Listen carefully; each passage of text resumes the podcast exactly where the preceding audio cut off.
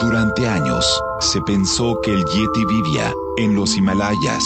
¡Bienvenidos al Himalaya! Hoy, después de una extensiva investigación, sabemos que no es así. El Yeti está en México. Y este es su espacio. Yo, check this out.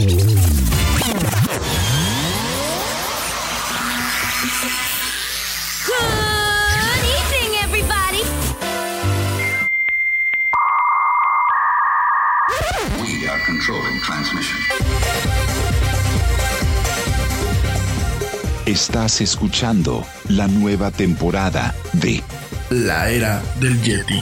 Tecnología, actualidad, arte, música, entretenimiento, política y mucho más en este espacio. La era del Yeti.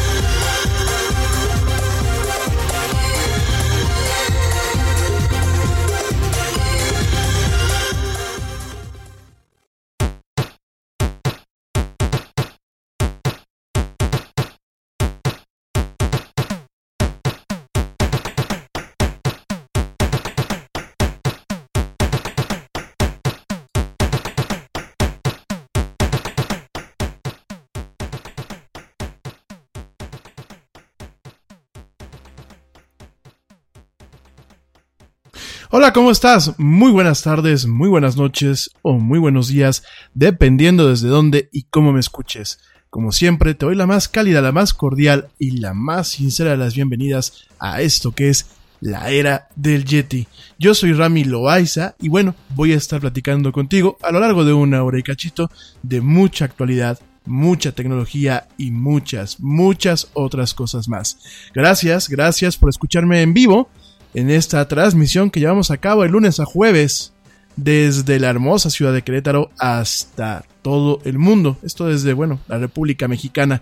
Gracias a la gente y un saludo, aprovechando, pues a toda la gente que nos escucha, no solamente en México, sino también en Estados Unidos, en Canadá, en Colombia, en Argentina, en Chile, en Uruguay, en Costa Rica, en Panamá y en Guatemala. Esto, bueno, pues en el continente americano. Y por supuesto, saludos muy cordiales también a toda la gente que me escucha allá en España, en Santa Cruz de Tenerife, en Madrid y por supuesto también allá en Francia, en Inglaterra, eh, y por supuesto también allá en Suecia, en Suiza y en Alemania. Bueno, el Yeti llega a todas partes del mundo y gracias, te mando un fuerte saludo allá en donde estés. Ya sea que me escuches en vivo a través de esta transmisión o bien que sigas descargando el podcast a través de las diferentes plataformas de streaming, entre ellas Spotify, iHeartRadio y Tuning Radio. Como siempre, pues muchas, muchas gracias.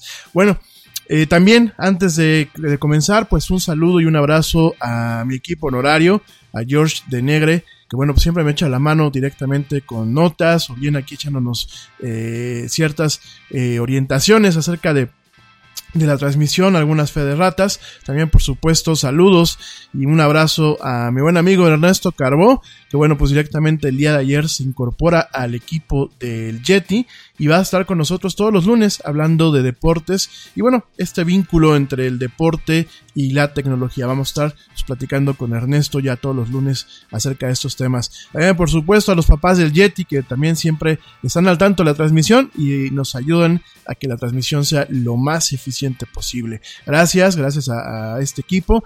Por supuesto, gracias a Cabina Virtual cabina virtual que bueno se encarga de recibir esta señal y retransmitirla a través de otras plataformas. A Vicky y a Raúl mil gracias. Y bueno en general pues gracias a todo el mundo que nos escucha.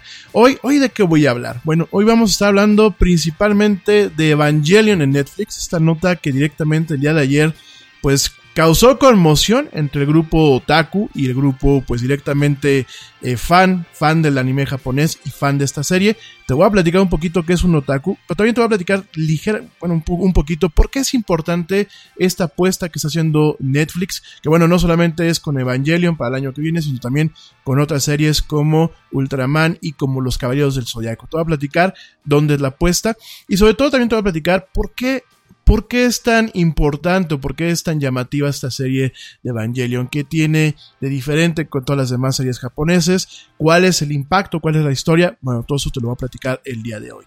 También voy a platicar contigo acerca de criptografía y ley. En Estados Unidos actualmente se vive una guerra, eh, una guerra pues muy, eh, muy encubierta, muy, muy callada, sin embargo ahí está, entre el plano legal, lo que son las instituciones legales de ese país, sobre todo en el plano netamente eh, judicial y en el, en el plano netamente de eh, pues eh, el ajuste de la seguridad pública. Vamos a platicar un poquito acerca de cómo realmente pues no, no hay ningún país, continuando un poquito con la línea que hemos estado platicando la- las semanas pasadas, no ha habido ningún país que todavía encuentre un punto intermedio entre qué tanto se deben de guardar nuestros secretos, qué tanto se deben de, de, pues de alguna forma privilegiar las comunicaciones encriptadas, las, las, las comunicaciones codificadas y qué tanto es del interés público, interés nacional e interés de seguridad pública tener llaves de acceso para poder romper ciertos parámetros de encripción, sobre todo en el tema de la mensajería instantánea y sobre todo en el tema de los dispositivos que se encriptan como los teléfonos móviles. Vamos a estar platicando de este tema. También, bueno, vamos a hacer una muy breve sembranza del el creador de Bob Esponja que fallece el día de ayer, este señor Stephen Hillenburg. Bueno, vamos a platicar quién fue. Vamos a platicar también ligeramente, pues, ¿qué fue? ¿Quién es Bob Esponja? Seguramente tú lo has visto. Si no lo has visto en la televisión, lo has visto en el internet en forma de meme. Y entonces, bueno, vamos a estar platicando un poquito, pues, de este, de este personaje y también de su creador, que, bueno, desafortunadamente fallece, fallece el día de ayer debido a la enfermedad de Lou Gehrig, que, bueno, vamos a estar platicando también acerca un poquito de ese tema. Y bueno, vamos a estar también platicando de otros tantos temas. Por ahí tenemos un, una cuestión en el Reino Unido de una inteligencia artificial que directamente etiqueta y marca a la gente por crímenes que todavía no se cometen. Ya lo platicamos hace unos meses eh, aquí en la Yeti que bueno, habían ciertos experimentos, sobre todo en Estados Unidos, en donde se tenían inteligencias artificiales o bien sistemas expertos que de alguna forma intentaban a partir del modelado digital o del modelado estadístico, pues buscar eh, patrones de comportamiento y etiquetar áreas, colonias e incluso, bueno, personas en el tema de un alto riesgo de delincuencia o un alto riesgo pues de eh, directamente salirse de la ley, ¿no? Sin embargo, es Reino Unido el que da un paso adelante con este tema y crea un sistema que etiqueta no solamente a posibles ofensores de la ley, sino también identifica y etiqueta a posibles víctimas, ¿no? Esto es muy sci-fi, lo vamos a platicar ahorita, es muy de la ciencia ficción, de hecho hubo una serie hace ya unos ayeres que se llama Person of Interest, eh, creada por eh, Bad Robot, esta empresa de JJ Abrams, esta productora, donde un sistema eh, inteligente, un, una inteligencia artificial, directamente lograba etiquetar víctimas o victimarios en un entorno, pues netamente de una serie de ficción. Sin embargo, bueno, estamos viendo que la realidad empieza a superar a la ficción y vamos a estar platicando, vamos a estar platicando ligeramente de este tema el día de hoy. Y bueno, eh, pues algunas notas, unas notas con las que quiero comenzar unas notas en general, sobre todo, bueno, pues este, la llegada de nuevos contenidos a Netflix, vamos a platicar dentro de este tema del anime, pero también hay nuevos contenidos que llegan, sobre todo, bueno, ciertos eh, contenidos eh, para niños, por ahí está este eh, Charlie la fábrica de chocolate, Matilda, bueno, vamos a estar platicando de esos temas que llegan a Netflix y vamos a estar también, bueno, pues hablando de lo que son las plataformas móviles y el riesgo que tienen actualmente en México de que empiecen a tener un tema de impuestos. De todo eso y más, bueno, vamos a estar platicando el día de hoy. Empezamos un poco tarde, traemos por ahí un, eh, un, problema con la plataforma en donde, bueno, la plataforma empezó de forma automática a emitir todo lo que es el background de la era del Yeti. A nosotros no nos dejaba conectarnos. Por ahí algunos de ustedes ya me están comentando que me dicen, oye, es que pues nada más escucha pura música y no, no te escuchamos. Les pido por favor, bueno, eh, ahorita lo voy a poner en mis redes sociales, pero gente que me escucha, que yo sé que luego están en la misma oficina o que tienen contacto, avísenles, paren la transmisión, lo que están escuchando antes de que llegue al final en, la aplicación móvil y eh, denle, píquenle a la nueva visión que está en vivo. Por ahí, bueno, fue un problema con la plataforma, no sabemos qué pasó, pero bueno, ya estamos aquí, creo que aquí ya vaya gente me está escuchando. Y bueno, por aquí estamos. Un poquito tarde, eh, prometo que no me voy a alargar mucho. Y bueno, rápidamente, eh, saludos, saludos de toda la gente que pues gracias, eh, sigue aquí mandando comentarios, sigue mandando pues directamente algunas dudas. Por aquí me preguntan, esto es muy vaciado y la verdad yo les, les agradezco mucho la, la, la confianza. Por aquí tengo una pregunta que me dicen, ¿cómo escoger un árbol de Navidad en la era del Yeti? Esta, esta pregunta me parece muy curiosa, me la hace directamente Rosalía Rodríguez. Y oye Rosalía, ¿cómo escoger un árbol en la era del Yeti? No sé si lo dices por un tema de, modernidad o un tema o, un tema de burla, pero bueno, yo como escogí el año pasado el árbol de Navidad junto con mi familia. Eh, directamente yo creo que hay que encontrar hoy en día tres, tres principios, digo, para, para escoger un árbol tecnológicamente adecuado hablando, tres cuestiones que realmente le hacen a uno la vida más fácil, ¿no? Primer lugar, que no sea natural. Yo sé que el árbol de Navidad natural es muy padre. Yo sé que es una experiencia tener un pino en casa con todo lo que eso representa. Yo creo que es un tema no solamente en donde caes en un aspecto religioso, sino que también traes un tema, pues, eh, de ufanarse con la naturaleza. Sin embargo, vamos a ser muy francos en México y en muchos otros países no tenemos una cultura adecuada para realmente tratar un árbol de Navidad cuando ya pasa esta fecha y lo dejamos de utilizar.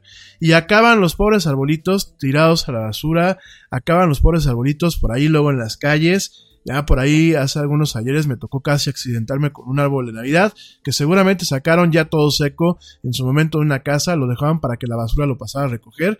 Parece ser que el aire o algo lo golpeó y estaba en pleno camino, ¿no? Más allá de esta molestia que a lo mejor es mínima, hay que también entender el daño que se le hace a la naturaleza. Y hay que entender que debido a todo esto, realmente no tenemos, no tenemos pues una educación adecuada, no tenemos ni siquiera la capacidad adecuada para entender que estas plantas son seres vivos, para entender que realmente no es nada más de que ya puse el árbol y después lo tiro a la basura, y realmente no entendemos un tema netamente de ecología en cuanto al tratamiento de estas plantas coníferas.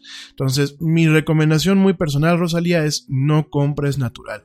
Si compras natural, hay ciertas empresas que lo que están haciendo es te alquilan el árbol. Te lo alquilan de principios de diciembre y creo que el 15 de enero pasan por él a tu casa y después lo replantan. O bien, si tú tienes un jardín grande, pues mi sugerencia muy humilde es, si ya vas a comprar un árbol, pues después de que lo termines de utilizar dentro de tu casa, plántalo. Plántalo porque últimamente los pinos son plantas que duran todo el año, obviamente bien cuidadas, son plantas que en algunas regiones del país se dan bastante bien, dan obviamente oxígeno, dan obviamente sus este sus piñitas muchas veces, que muchas también se pueden utilizar como, como adornos cuando los pintan o cuando se hacen ciertas cosas. Y pues últimamente es un pulmón más. Pero si no tenemos ninguna de estas características, no tenemos una, casa grande, no tenemos un jardín grande o no queremos después plantar este árbol o, o replantarlo, yo mi sugerencia principal es compren un árbol artificial. Digo, si ya estamos hablando en un plano actual, yo creo que lo mejor es comprar un árbol artificial, ¿no? Punto número uno. Punto número dos, para comprar un árbol en la era del Yeti, yo creo que debe ser un árbol que puedas poner y quitar fácil y rápidamente. Mucha de la limitante, sobre todo en parejas jóvenes y sobre todo en ciertos London Stock Exchange Group is here to be your essential global markets infrastructure and data partner, where open isn't just a platform, but a philosophy, giving you the freedom to make your mark in the world. LSEG, open makes more possible. en ciertos hogares que pues realmente trabajan todos o hay un tema de falta de tiempo para dedicarle muchas veces a la casa que pues se da cada día de forma más, más cotidiana es el tema de hay que poner el árbol, hay que ponerle las luces y hay que adornarlo. Entonces mi sugerencia es cómprate un árbol que se pueda poner rápidamente, que tenga lo menos posible de partes móviles y sobre todo que así como lo pones, una vez que le quite los adornos, se pueda quitar rápidamente, desmontar y volver a guardar.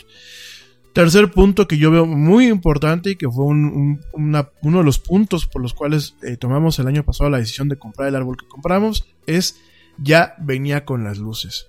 Yo creo que a ti y a mí nos molesta muchas veces poner la luz. La luz es un tema que es muy engorroso. Las series, a pesar de que hoy en día hay series de LED, que LED es un poco más, eh, más resiliente a que se funda, es un poco más, eh, más frío, de hecho no genera tanta energía eh, calorífica el LED en comparación a las luces de tungsteno pequeñitas, no se funden tan fácilmente, pero y eh, bueno, y hoy en día ya las series ya no son series como tal, se llaman series porque iban en una conexión en serie de circuito, hoy en día ya son, pues serían eh, luminarias en paralelo, ¿por qué? Porque muchas veces se funde una y pueden seguir funcionando las demás. Eso es tecnología paralela, no es serie, ¿no? No es un daisy chain como también se le conoce. Sin embargo, eh, el poner las luces muchas veces es lo más engorroso y muchas veces no solamente es ponerlas, sino quitarlas y volverlas a enrollar. Siempre llega uno con las cajitas, que las cajitas son bien delgaditas, así chiquititas, más, muchas veces del tamaño de un, de un libro. Y ya cuando sacas la luz y la quieres volver a guardar, ya no cabe en la caja. ¿Y qué es lo que hacemos muchos? Empezamos a guardar en cajas o empezamos a guardar en bolsas y cuando te das cuenta tienes cajitas de adornos, caja, caja con el árbol de Navidad y tienes una caja o un montón de bolsas con las, con las series, con las luminarias. Entonces mi recomendación es búscate un árbol que tenga ya directamente las luminarias. Y como te dije anteriormente, que tengan menos partes móviles. Yo sé que a muchos de ustedes les gusta el tema de que hay unos, unos arbolitos con motores y van girando y se ven muy bonitos. Desafortunadamente es una parte móvil que en ocasiones de un año al otro se descompone. Porque hay que recordar que los árboles de Navidad artificiales se hacen en China, se hacen con procesos de fabricación en serie y muchas veces pues no le ponen a lo mejor el punch para tener un motor, un motor adecuado que realmente aguante estar guardado un año. Entonces mi recomendación muy humilde es no compren un árbol que puedan desarmar y armar rápidamente, que tenga las luces incluidas y que sobre todo tenga el menor número de partes móviles posibles. Hay árboles, por ejemplo, el que, tenemos en la cueva del Yeti, es un árbol que eh, lo compramos en su momento en una tienda aquí en México, la tienda Costco, y es un árbol, seguramente ahí lo deben de tener, es una marca ahí, no me acuerdo la marca, pero es una marca china, y hay en, Sam's Club, hay en Costco, hay en diferentes partes, y aquí el tema con estos arbolitos es, eh, es un árbol que viene con las luces incluidas, y que aparte viene desarmado en tres partes, nada más. Entonces tú llegas, pones la base, pones la primera parte, pones la segunda, pones la tercera y ya no tienes ni, ni quebrarte la cabeza con conexiones ni nada.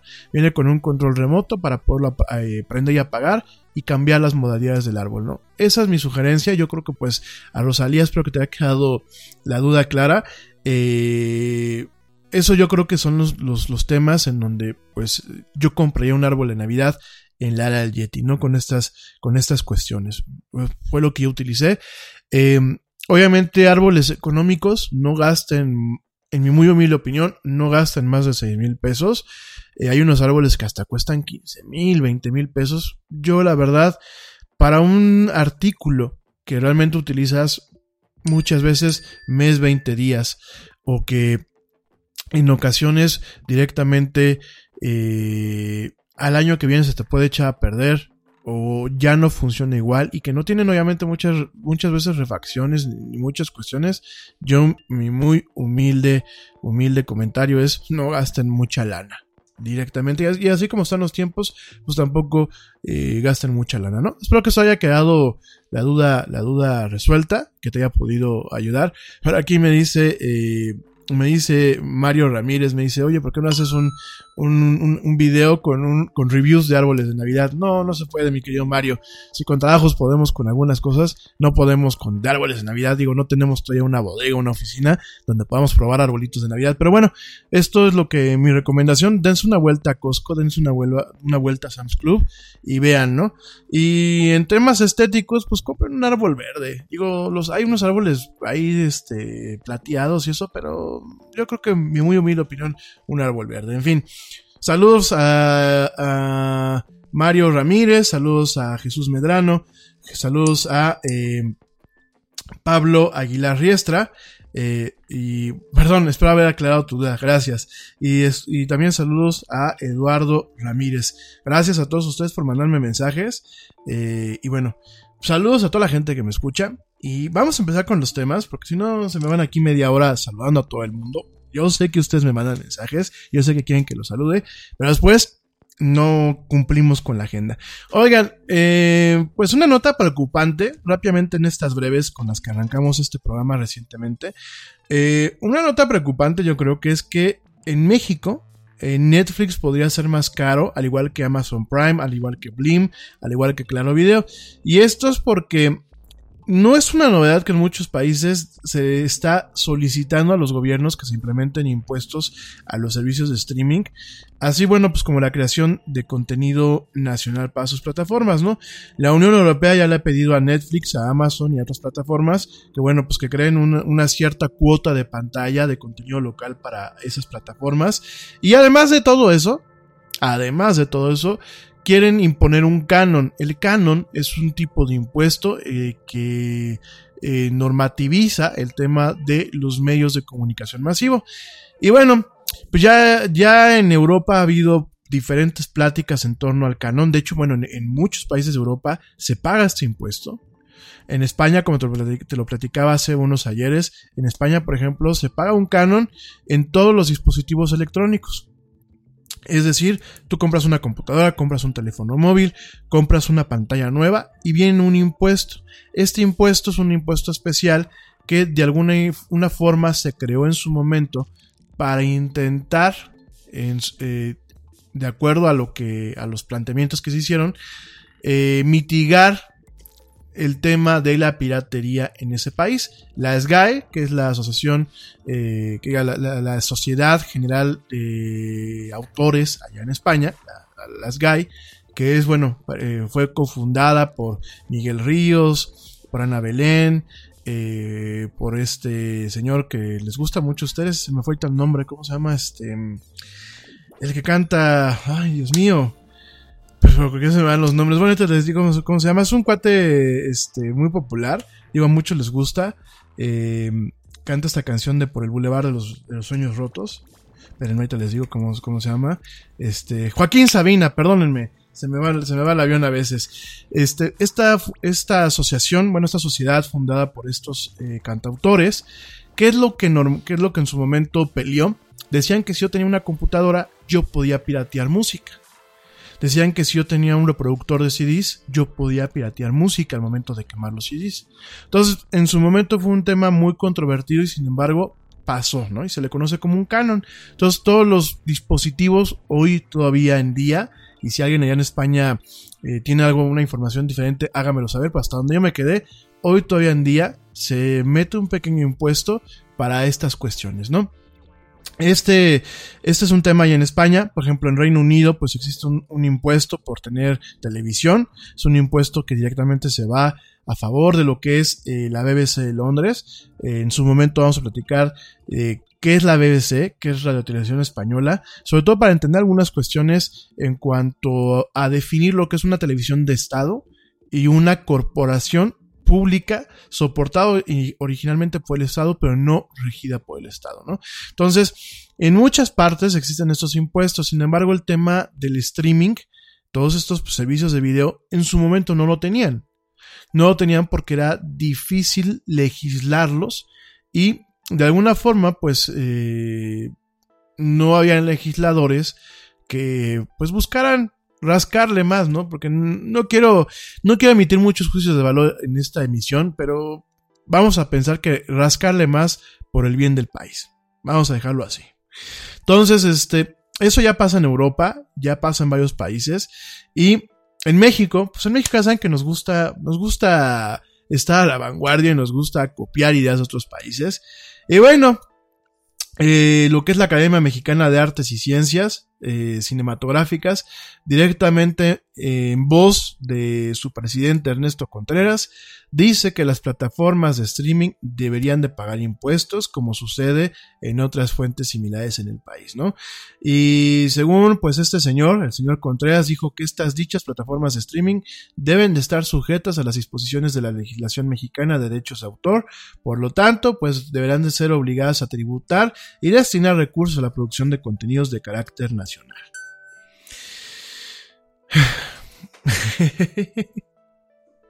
Yo ya la verdad. A ver. Yo como, como alguien que estudió en, esta área, que de alguna forma, pues mi carrera y mi profesión es, es el tema de la comunicación y yo soy comunicólogo, sí entiendo, sí vislumbro que deben de haber incentivos para apoyar el cine, la televisión, la radio y en general a todos los creativos de estas áreas en el ámbito nacional. Desafortunadamente, también entiendo, y no voy a tapar el sol con un dedo, de que en México las cosas no funcionan como deberían, así como en muchos países, ¿eh? No solamente México es el país maldecido por los dioses de la, de la delincuencia, la corrupción y la impunidad. No, no somos los únicos. Digo, quiero dejarlo claro porque después nos empezamos a flagelar y empezamos con ideas negativas. No, no somos los únicos. No es un consuelo de muchos y un mal de tontos. Es en general. El, mundo, mundo no funciona como debería. Pero bueno, México es uno de los países donde esto se nota mucho más. Entonces, tenemos esta cuestión tenemos este aspecto en donde esos impuestos pues, realmente no llegan a buenas manos. Tenemos un tema muy politizado en el tema de lo que es la Academia eh, Mexicana de Artes y Ciencias Cinematográficas. Tenemos muchos sinsabores, tenemos muchos cerebros que se han tenido que ir debido a que no han sido bien recibidos por esta academia. También en España pasa lo mismo, ¿eh? También en España pasa lo mismo y en otros países, pero bueno, ahorita en este, neta, en este neto aspecto hablo de México, ¿no? Y por otro lado, también tenemos un tema en donde, además de que esos impuestos no llegan a, buenas manos en ocasiones, cuando llegan, bueno, pues es un tema politizado. Eh, hay varias cuestiones por ahí que en ocasiones no funcionan de la forma en la que deben de funcionar. Hay una ley, por ejemplo, está en la ley, en el Código Fiscal, que es una ley del ISR, que es el impuesto sobre la renta, en donde parte de este impuesto sobre la renta hay un capítulo que se dedica a los esfuerzos cinematográficos aquí en México, ¿no? Sin embargo, bueno, México no es ni la India con el tema de Bollywood, México no es Estados Unidos con el tema de Hollywood, México no es Colombia con las nuevas series y con las nuevas eh, propuestas cinematográficas. Creo que hay mucho que madurar y creo que la solución no radica en dar más dinero, porque ya todo el mundo pagamos impuestos que se van en, de alguna forma a apoyar estas partes. El del ISR, esta ley del ISR, pues es un tema general. Es una pequeña fracción que a lo mejor no se destinan grandes cantidades de dinero, pero se destina una cantidad ya importante. Y hay incluso producciones financiadas por grandes casas productoras que de todos modos se acogen a este recurso y tienen un incentivo adicional. Cosa que, bueno, pues directamente en un país como Estados Unidos no siempre es así.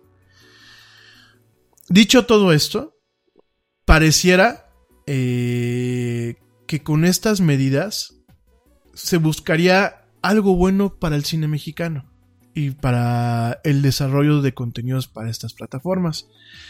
Nada más que aquí hay un punto, y yo creo que al señor Ernesto Contreras se le olvidó. Ya Netflix tiene una serie de contenidos nacionales que se transmiten a nivel internacional y que han tenido un impacto netamente profundo.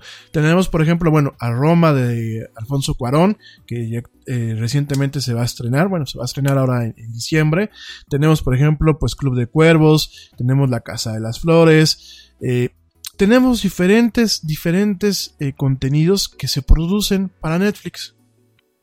Mismo, por ejemplo, Blim también tiene ciertos contenidos que se producen. Te preocupas por la salud de tu familia y hoy un sistema inmunológico fuerte y una mejor nutrición son más importantes que nunca. Es por eso que los huevos Egglands Best te brindan más a ti y a tu familia. En comparación con los huevos ordinarios, Egglands Best te ofrece 6 veces más vitamina D y 10 veces más vitamina E, además de muchos otros nutrientes importantes, junto con ese delicioso sabor fresco de granja que a ti y tu familia les encanta. No son tiempos ordinarios, entonces, ¿por qué darle a tu familia huevos ordinarios? Solo Egglands Best. Mejor sabor, mejor nutrición, mejores huevos. London Stock Exchange Group is here to be your essential global markets infrastructure and data partner, where open isn't just a platform, but a philosophy, giving you the freedom to make your mark in the world.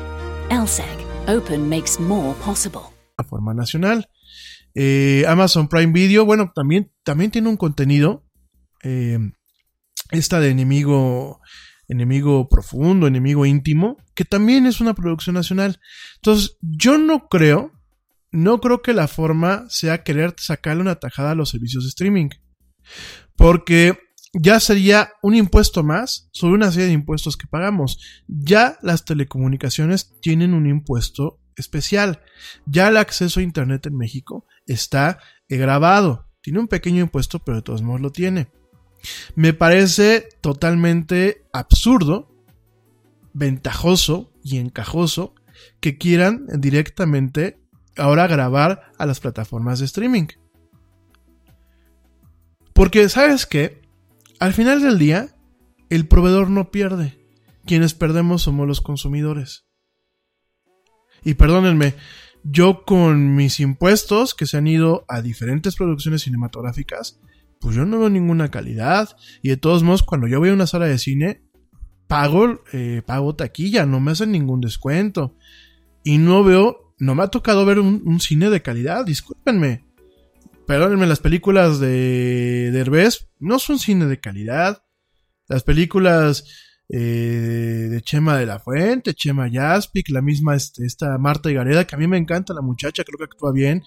Pero eh, Fernanda del Castillo, las últimas películas, bueno, ya no, ya no hablamos de la muchacha de Sousa, que ese es un punto y aparte, no han sido películas de, calidad. Yo creo que el cine mexicano tiene grandes talentos, tiene grandes actores, tiene grandes directores, tiene grandes fotógrafos, pero realmente no damos, no damos en el punto con un cine, un cine de proyección mundial. Eh, el cine mexicano se ha vuelto como, como muy soso, como que nos hemos estancado en querer mostrar una realidad del mexicano que muchas veces cae en el mexicano yuppie, que aparte no, no todo el mundo somos yuppie, pero el mexicano yuppie que vive en la Condesa, o que vive en la Roma, o que vive en Polanco, eh, las situaciones de, pues estos temas de, de comedia amorosa que no van, es como una, una versión de región 4 de las películas que en ocasiones ya son muy malas, de comedias amorosas de otros países, ¿no? Entonces ya la región 4, pues ya estamos hablando de un tema un poco más detestable, ¿no? Y, y, y realmente yo no, no noto en mucha producción mexicana, y no estoy siendo malinchista, ¿no? Porque no me, tampoco me puedo escapar a la realidad que hemos tenido muy buenas producciones, muy buenos directores, y tenemos muy, muy buen talento artístico, por supuesto. Yo no pongo en tela de juicio ni a los actores ni a las actrices, pero creo que no se le ha dado al clavo con el tipo de producciones, no encuentro muchas veces valores de producción adecuados por ejemplo, yo creo que algo de lo que padece el cine mexicano es el tema de los diálogos. ¿No te has dado cuenta? Una película mexicana se graba muchas con audio en directo. Tienes a un microfonista que tiene su pértiga y está grabando en ese, en ese momento el audio en directo. En otros países se hace lo mismo, pero hay un proceso adicional que se llama ADR. El ADR es el Automated Dialogue Record, Recording.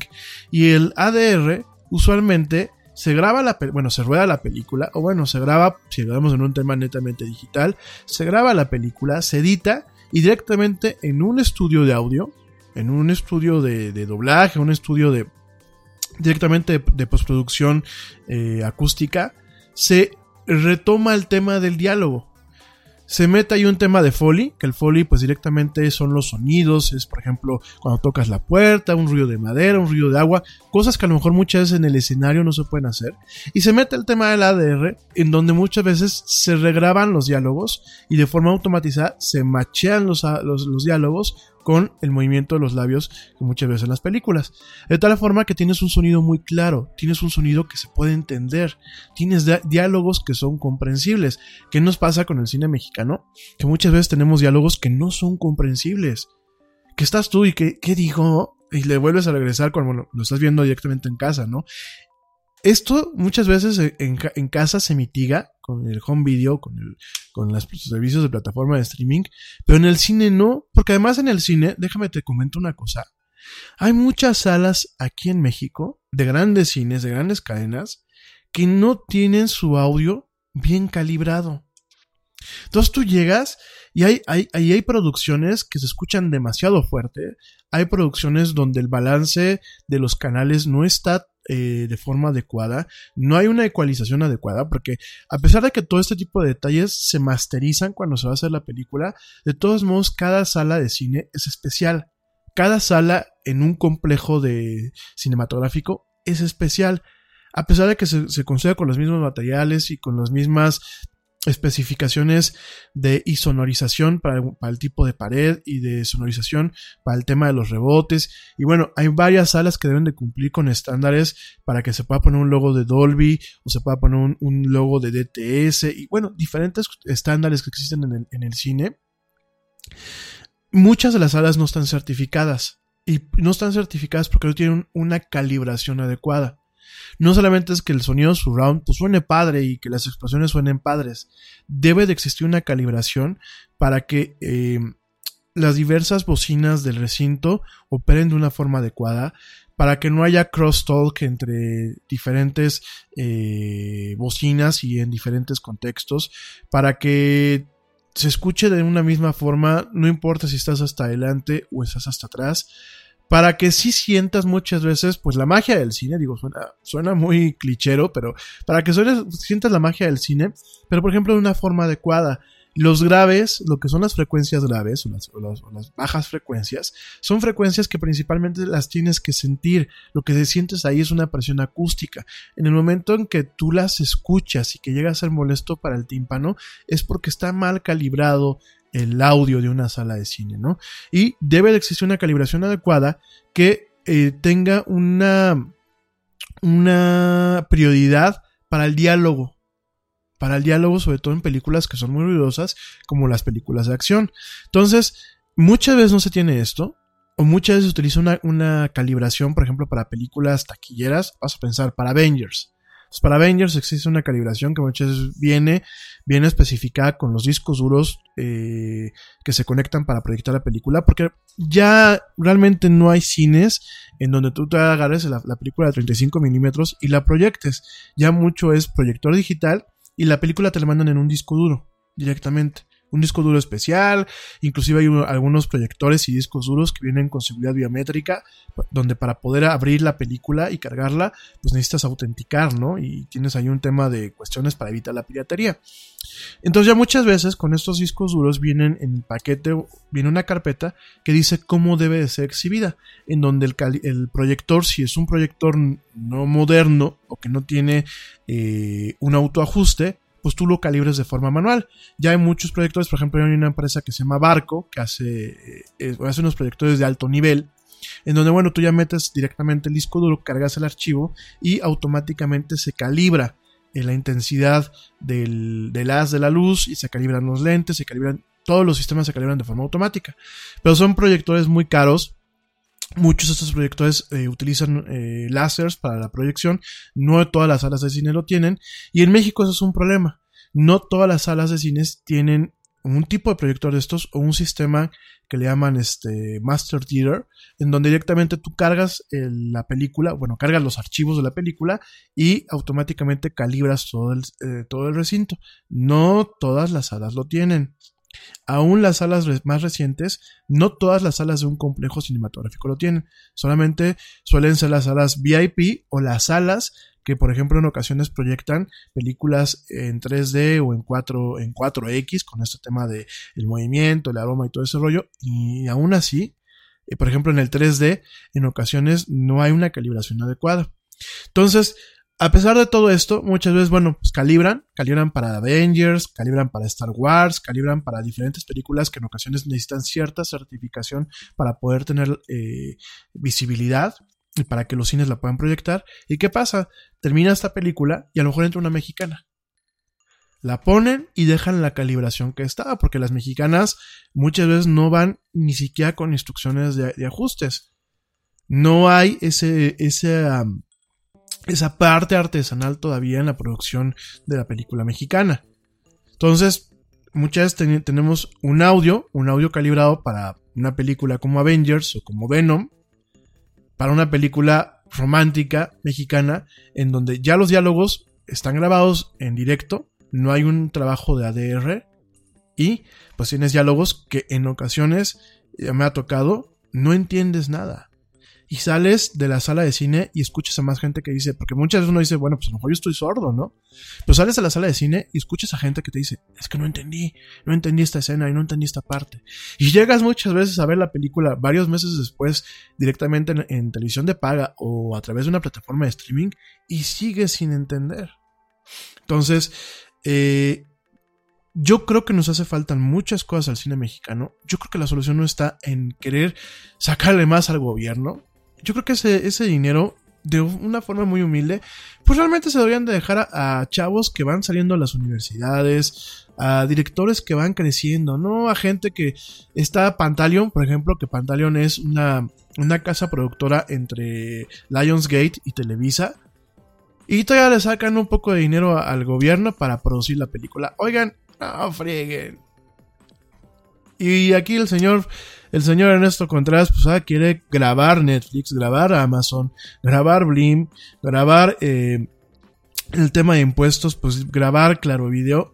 A mí, la verdad, no me parece, porque pues el que se cobre este impuesto a las plataformas directamente lo vamos a ver en un incremento de precios en las suscripciones, porque el proveedor no pierde.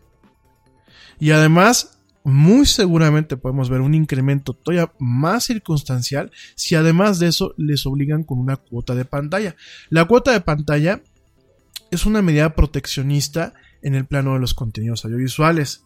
La cuota de pantalla es cuando tú dices por cada, por cada hora o por cada producción o por cada contenido audiovisual extranjero que yo voy a pasar en- al aire o lo voy a pasar en, en una sala de cine, yo debo de tener una serie de contenidos de índole nacional, producidas de forma nacional, para de alguna forma equilibrar esta parte.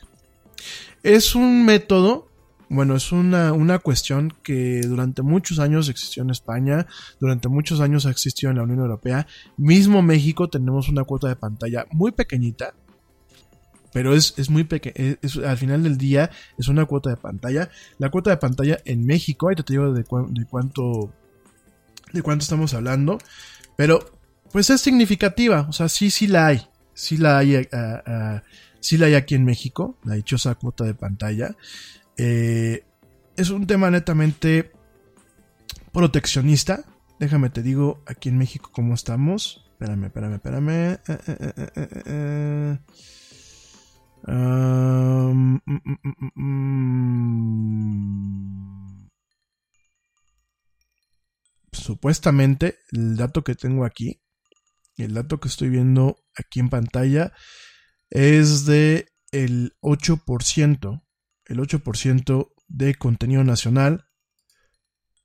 No, esta, esta, esta información está mal. Bueno, lo voy a checar. Lo voy a checar bien. Porque esta, esta fuente está dando una, una nota mala.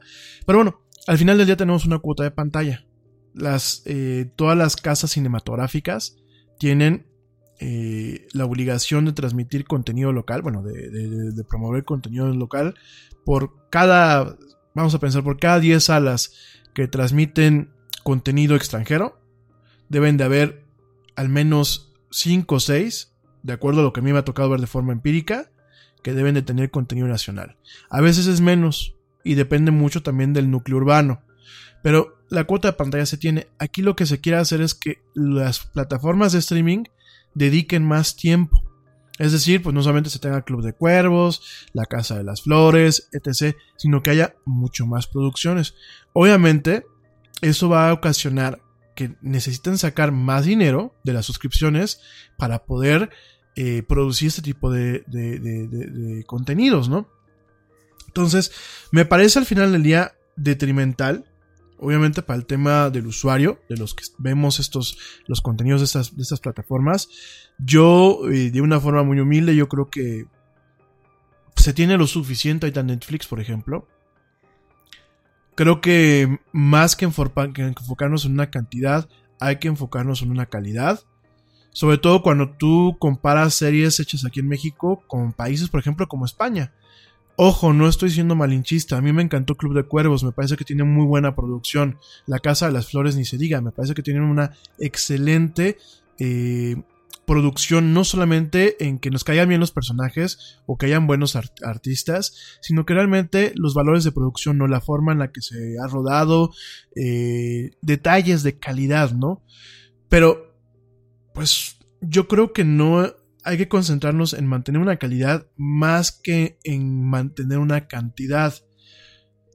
Sobre todo porque creo que no hemos llegado al punto en donde podemos comparar nuestras series con una serie como por ejemplo La Casa de Papel, eh, Apaches, de hecho les recomiendo mucho Apaches, Velvet, eh, o sea, no es por, darle la, no es por darle por su lado a mis amigos en España, pero han hecho excelentes series.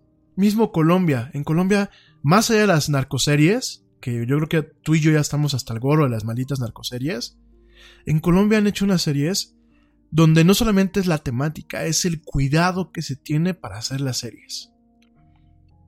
Es el detalle. Es eh, los pequeños valores de producción que muchas veces pues hacen, hacen grande un contenido audiovisual, ¿no? ¿Por qué Cuarón brilla? ¿Por qué un Guillermo del Toro brilla? No es marketing, ni es buena suerte. Brillan estos señores porque son muy detallistas, porque cuidan detallitos de eh, la forma en la que producen sus películas. Digo, Cuarón eh, es un tema que ya platicaremos en su momento. Yo creo que Cuarón tiene grandes cosas. También ha tenido, en mi muy humilde opinión, grandes desaciertos. Pero bueno, pues por eso es un ser humano, ¿no?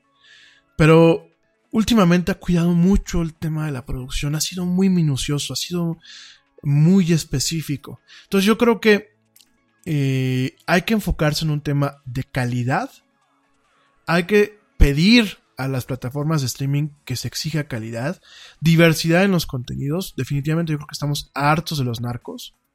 Y sobre todo que no se encarezcan estas plataformas que no hagamos que este oasis que tenemos con las plataformas de streaming se vuelva, como en su momento se ha vuelto, el tema de la televisión de paga. Que realmente nos premie una plataforma como Netflix o Amazon Prime o la misma Blim a su estilo y a su forma, nos premie por la confianza que se les tiene y no se vuelva nada más un tema netamente comercial, que digo, sí lo es, pero que no se vuelva netamente un tema exclusivamente comercial, en donde realmente empecemos a ver un detrimento de la calidad del contenido que ahí viene y que realmente empecemos a ver chorrocientas películas mexicanas o chorrocientas series mexicanas malas y que al final del día de todos ni se vea, genera molestia y genere la molestia de yo tengo que pagar más por ver porquerías. Entonces, directamente digo, aparte yo creo que el, horno no está como para bollos. Eh, el tema de la inflación en México, a pesar de lo que dicen, lo que dice el INEGI, lo que dice el Banco de México y lo que dicen los gobernantes, el tema de la inflación el que es la inflación que vivimos tú y yo en el día a día, que no solamente es la canasta básica, sino es también el consumo de ese tipo de productos, ya nos está pegando. Nos vas a pegar más con dinero que la desconocemos a dónde se va a ir porque desafortunadamente no hay una, no hay una transparencia. No hay un- un- una, una estructura que realmente diga, oye, le di 100 mil, digo, estoy diciendo una, una, barra, una barrabasada.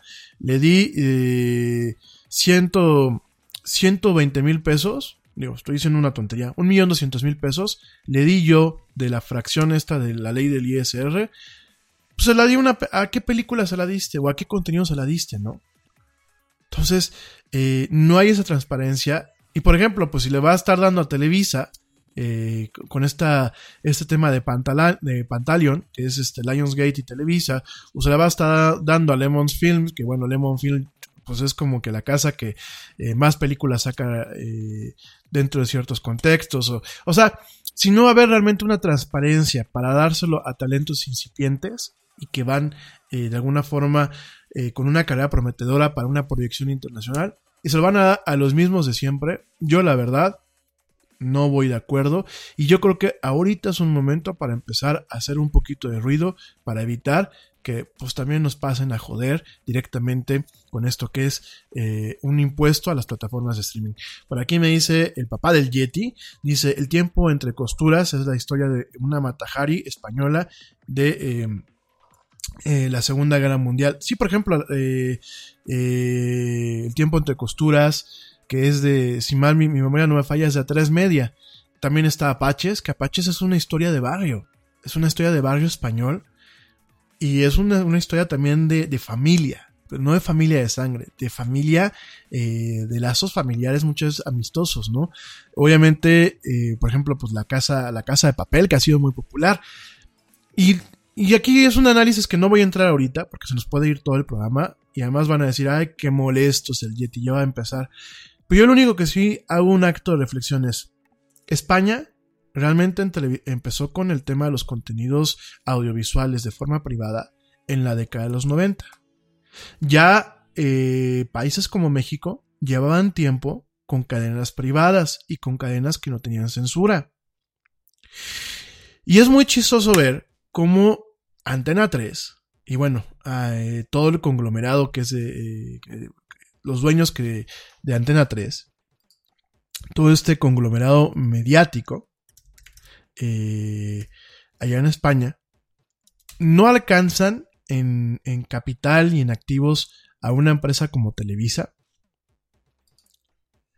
Eh, la empresa que, que, es dueña de Antena 3 del canal y de, de, todo lo que son los contenidos y bueno, de diversas eh, de diversas este, estaciones de radio y también de diversas distribuidoras de cine como Movie Record, Unipublic, etc. Se llama A3 Media Corporación. Fíjense, Antena 3 surgió el 4 de mayo de 1982 con una cadena de radio que se llamaba Antena 3 Radio. Sin embargo, eh, no fue hasta los 90 cuando gracias a Grupo Z de Antonio Asensio llega a lo que es el tema de la televisión. Y es muy curioso, y te lo estoy platicando todo eso más para que tengas un contexto, y ya en algún momento platicaré de la televisión en España y en América Latina y bla, bla, bla. No tiene a lo mejor el capital ni los recursos que tiene Televisa. Sin embargo, los utiliza de una mejor forma y ha hecho cosas más representativas que una empresa como Televisa. Televisa, digo, a pesar de que ahorita está en crisis, yo creo que sigue teniendo los medios, la infraestructura y el capital para hacer grandes cosas. Y tiene talento muy guardado, tiene talento que podría realmente brillar. Y Televisa sigue haciendo porquería tras porquería, tras porquería, tras porquería. Digo, digo Televisa porque voltear a ver Azteca pues ya es deprimente, ¿no? O sea, Televisión Azteca empezó muy bien cuando privatizaron, que Televisión Azteca aquí en México eh, es la, la, la, versión privatizada de lo que era el Instituto Mexicano de la Televisión, que era Imevisión. La compra el señor Salinas Pliego, del cual ya platicaremos en su momento toda la historia. Y tiene un, unos años muy buenos, unos años que, que realmente era una alternativa en la televisión abierta. Y de pronto, ¡pac! si yo, yo siempre digo, ¿no? Y lo digo de una forma muy, muy irónica, si Televisa hace porquerías, lo que hace Televisión Azteca es la caca de la vaca que se comió esa porquería o del, escarabajo que se comió la porquería de, de Televisa es la caca de ese escarabajo, ¿no? Y así lo veo. Y yo no puedo entender cómo en México, teniendo cadenas que llevan mucho más tiempo en un auge privado, que no tuvieron, no estuvieron sometidas a la censura del franquismo, como en su momento las dos cadenas de televisión allá, la primera y la segunda de televisión española en, en- España, que tienen mucho dinero al final del día, hacen las porquerías que hacen. Entonces, yo aquí creo que el tema, ya nada más para cerrar este punto, el tema no es tener más impuestitos para fomentar más contenidos. Yo creo que el tema es fomentar contenido de calidad y no darle, como dicen en España, no darle el coñazo o no fastidiar a los usuarios de estas plataformas. A mí me parece, el señor Ernesto Contreras, que te quieres pasar de listo. Eh, me parece que eh, la Academia Mexicana de Artes y Ciencias Cinematográficas no tiene, no tiene eh, facultad o no tiene eh, de alguna forma voz para pedir que se saque de, un- de una parte más dinero para seguir haciendo porquerías en general y para que ese dinero se vaya a los mismos de siempre. Es mi muy humilde opinión. Ya en su momento habla- hablaré de todos estos temas de una forma un poco más profunda y sobre todo pues más argumentada, pero bueno, reprobable que quieran eh, ponerle impuestos a estas plataformas, que es como nuestro oasis, ¿no? Y bueno, hablando rápidamente, hablando de cadenas y ya para antes de irme a un corte, que ya me están pidiendo por acá, antes de irnos a un corte, eh, hablando de porquerías, porque pues es, es, es interesante hablar de las porquerías, no en un plano negativo, sino para aprender y hacer conciencia, y que nosotros como consumidor en general nos pongamos más exigentes. Eh, hablando de esto y para puntualizar antes del corte, pues fíjense que un noticiario de televisión azteca confundió la filmación de una escena de la cinta de The Avengers de Capitán América Civil War con una noticia verdadera. Así como lo escuchas. Todo esto, bueno, pues eh, en esta misión del noticiario Hechos Meridiano, conocido por Alejandro Villalbazo, directamente ponen que ponen un clip en donde dicen problemita en el camino y presentan un clip de la filmación de la película del Capitán América y aseguran que inexplicablemente un camión se voltea y narran qué es lo que sucedió. ¿Quién sabe? Por eso les decía que todo es un misterio. No se sabe qué fue lo que ocurrió. Así nada más iba circulando el camión cuando de pronto terminó picándose y la parte trasera del camión terminó destruyendo el puente. ¿Por qué se levantó así? Ni idea. Nadie lo ha podido explicar. Pues sí, pues sí es un misterio porque era un rodaje de película, ¿no? Entonces, pues alguien aparentemente se dio cuenta y pues luego, luego se viralizó y luego, luego dijeron, oye, pues este, eso no es una nota verdadera, ¿no? Es una fake news. es una fake news que yo no sé cómo llegó a redacción y la transmitieron en un noticiero de cadena nacional. Ay, televisión azteca, ni cómo ayudarte. Yo se- seguramente em, amigos que me escuchan en otros países han de decir, no solamente en tu país pasa eso, también nosotros tenemos nuestros encantitos. Pero híjole, ¿saben qué da coraje? Que la televisión en México no se hizo ayer. Tiene muchos años y uno quisiera pensar que es como los buenos vinos, con el paso del tiempo se pondría mejor. Y discúlpenme, con el paso del tiempo, la verdad, las dos televisoras no hay a cuál irle, las dos han ido a peor. Yo por un lado me alegro cuando en las bolsas caen las dos televisoras, bueno, Televisa, porque ya Televisión Azteca tiene rato que no cotiza en bolsa como tal. Me alegro, porque es como un, es como un llamado de atención, es como decirle, oye, güey, date cuenta de que estás haciendo pura marihuanada y pura porquería. Pero después me remuerde, porque desafortunadamente o afortunadamente son empresas que le dan empleo a muchas personas. Y tampoco me gustaría que hubiera mucha gente desempleada o que mucha gente estuviera en la calle. Sobre todo que hay mucha gente que come de ahí. Pero de verdad yo creo que debe de pasar algo que realmente las ponga, las ponga en la tierra y se den cuenta que no es tratar al público por tratarlo, no es la queja por decir es que es una porquería, es la falta de respeto a la audiencia que ve sus contenidos.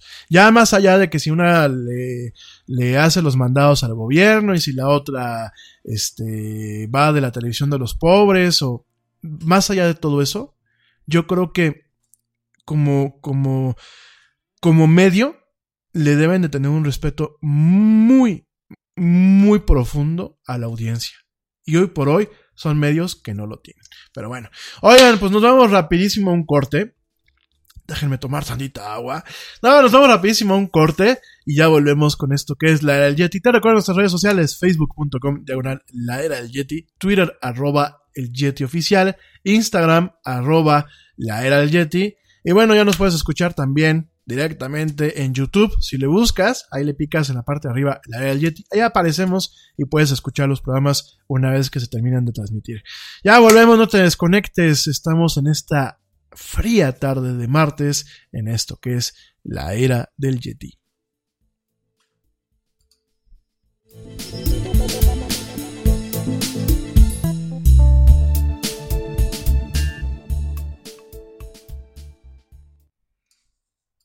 Yo, check this out.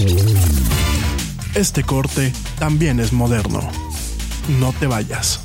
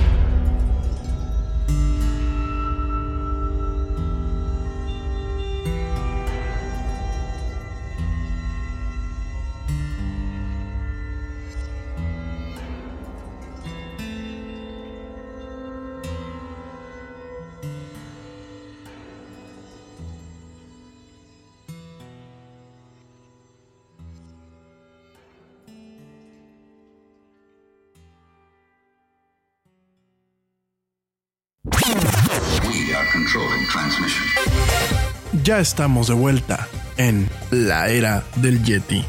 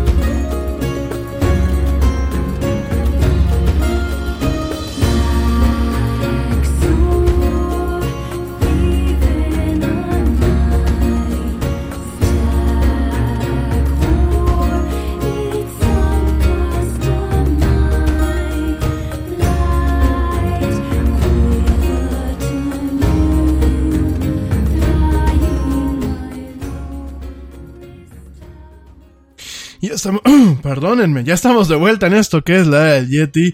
Saludos a toda la gente que me escucha. Por aquí me dice eh, Giovanna, Giovanna Tolentino. Me dice, ella nos escribe de Colombia y me dice que le gusta que siempre hablo muy bien de los colombianos, que se siente muy honrada, que pues un mexicano hable bien de, de ellos cuando en ocasiones hablamos mal. Yo creo que aquí en México, eh, bueno, yo creo que en, en general en América Latina tenemos un problema realmente decimos que somos hermanos, pero lo decimos de dientes para afuera, ¿no? Eh, yo la verdad con la gente de Colombia no tengo ningún problema. He tenido muy buenas experiencias, he tenido amigos eh, roomies, he tenido buenas amigas. Y yo creo que eh, en muchos aspectos México y Colombia son muy similares, no solamente culturalmente hablando, sino son dos, dos países que quieren salir adelante, ¿no? Creo que Colombia eh, nos decía lo tenía un amigo colombiano, ¿no? Nos decía es que este Col Colombia vemos a México como el hermano mayor, ¿no? Y yo se los dije el otro día, yo creo que nosotros como mexicanos ahora debemos de ver a Colombia como el hermano menor que está haciendo grandes cosas. Creo que hay que aprenderles mucho. Creo que últimamente somos seres humanos. Eh, la mayoría, pues creo que vamos de bien, independientemente de que en nuestros países tengamos el, granito negro del arroz. Y no tengo ningún motivo para expresarme mal de Colombia. Les mando un saludo muy afectuoso a toda la gente que me escucha ya. Que cada día son más. Cada día que checo las estadísticas veo que es mucho, es más gente. Les mando un, un saludo muy sincero, muy afectuoso. Espero en algún momento darme una vuelta por allá.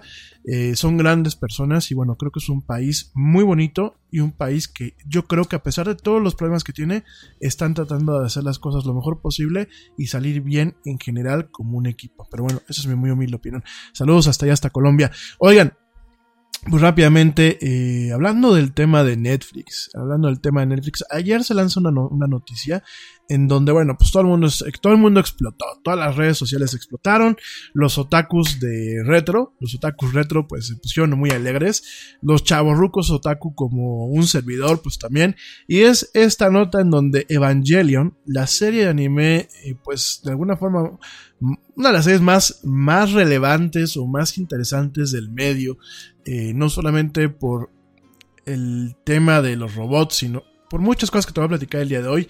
Evangelion es anunciada, directamente Netflix compró los derechos de distribución y de proyección internacional y Evangelion, junto con otras series que te voy a platicar en un ratito más, Evangelion llega a partir de la primavera del 2019, ¿no?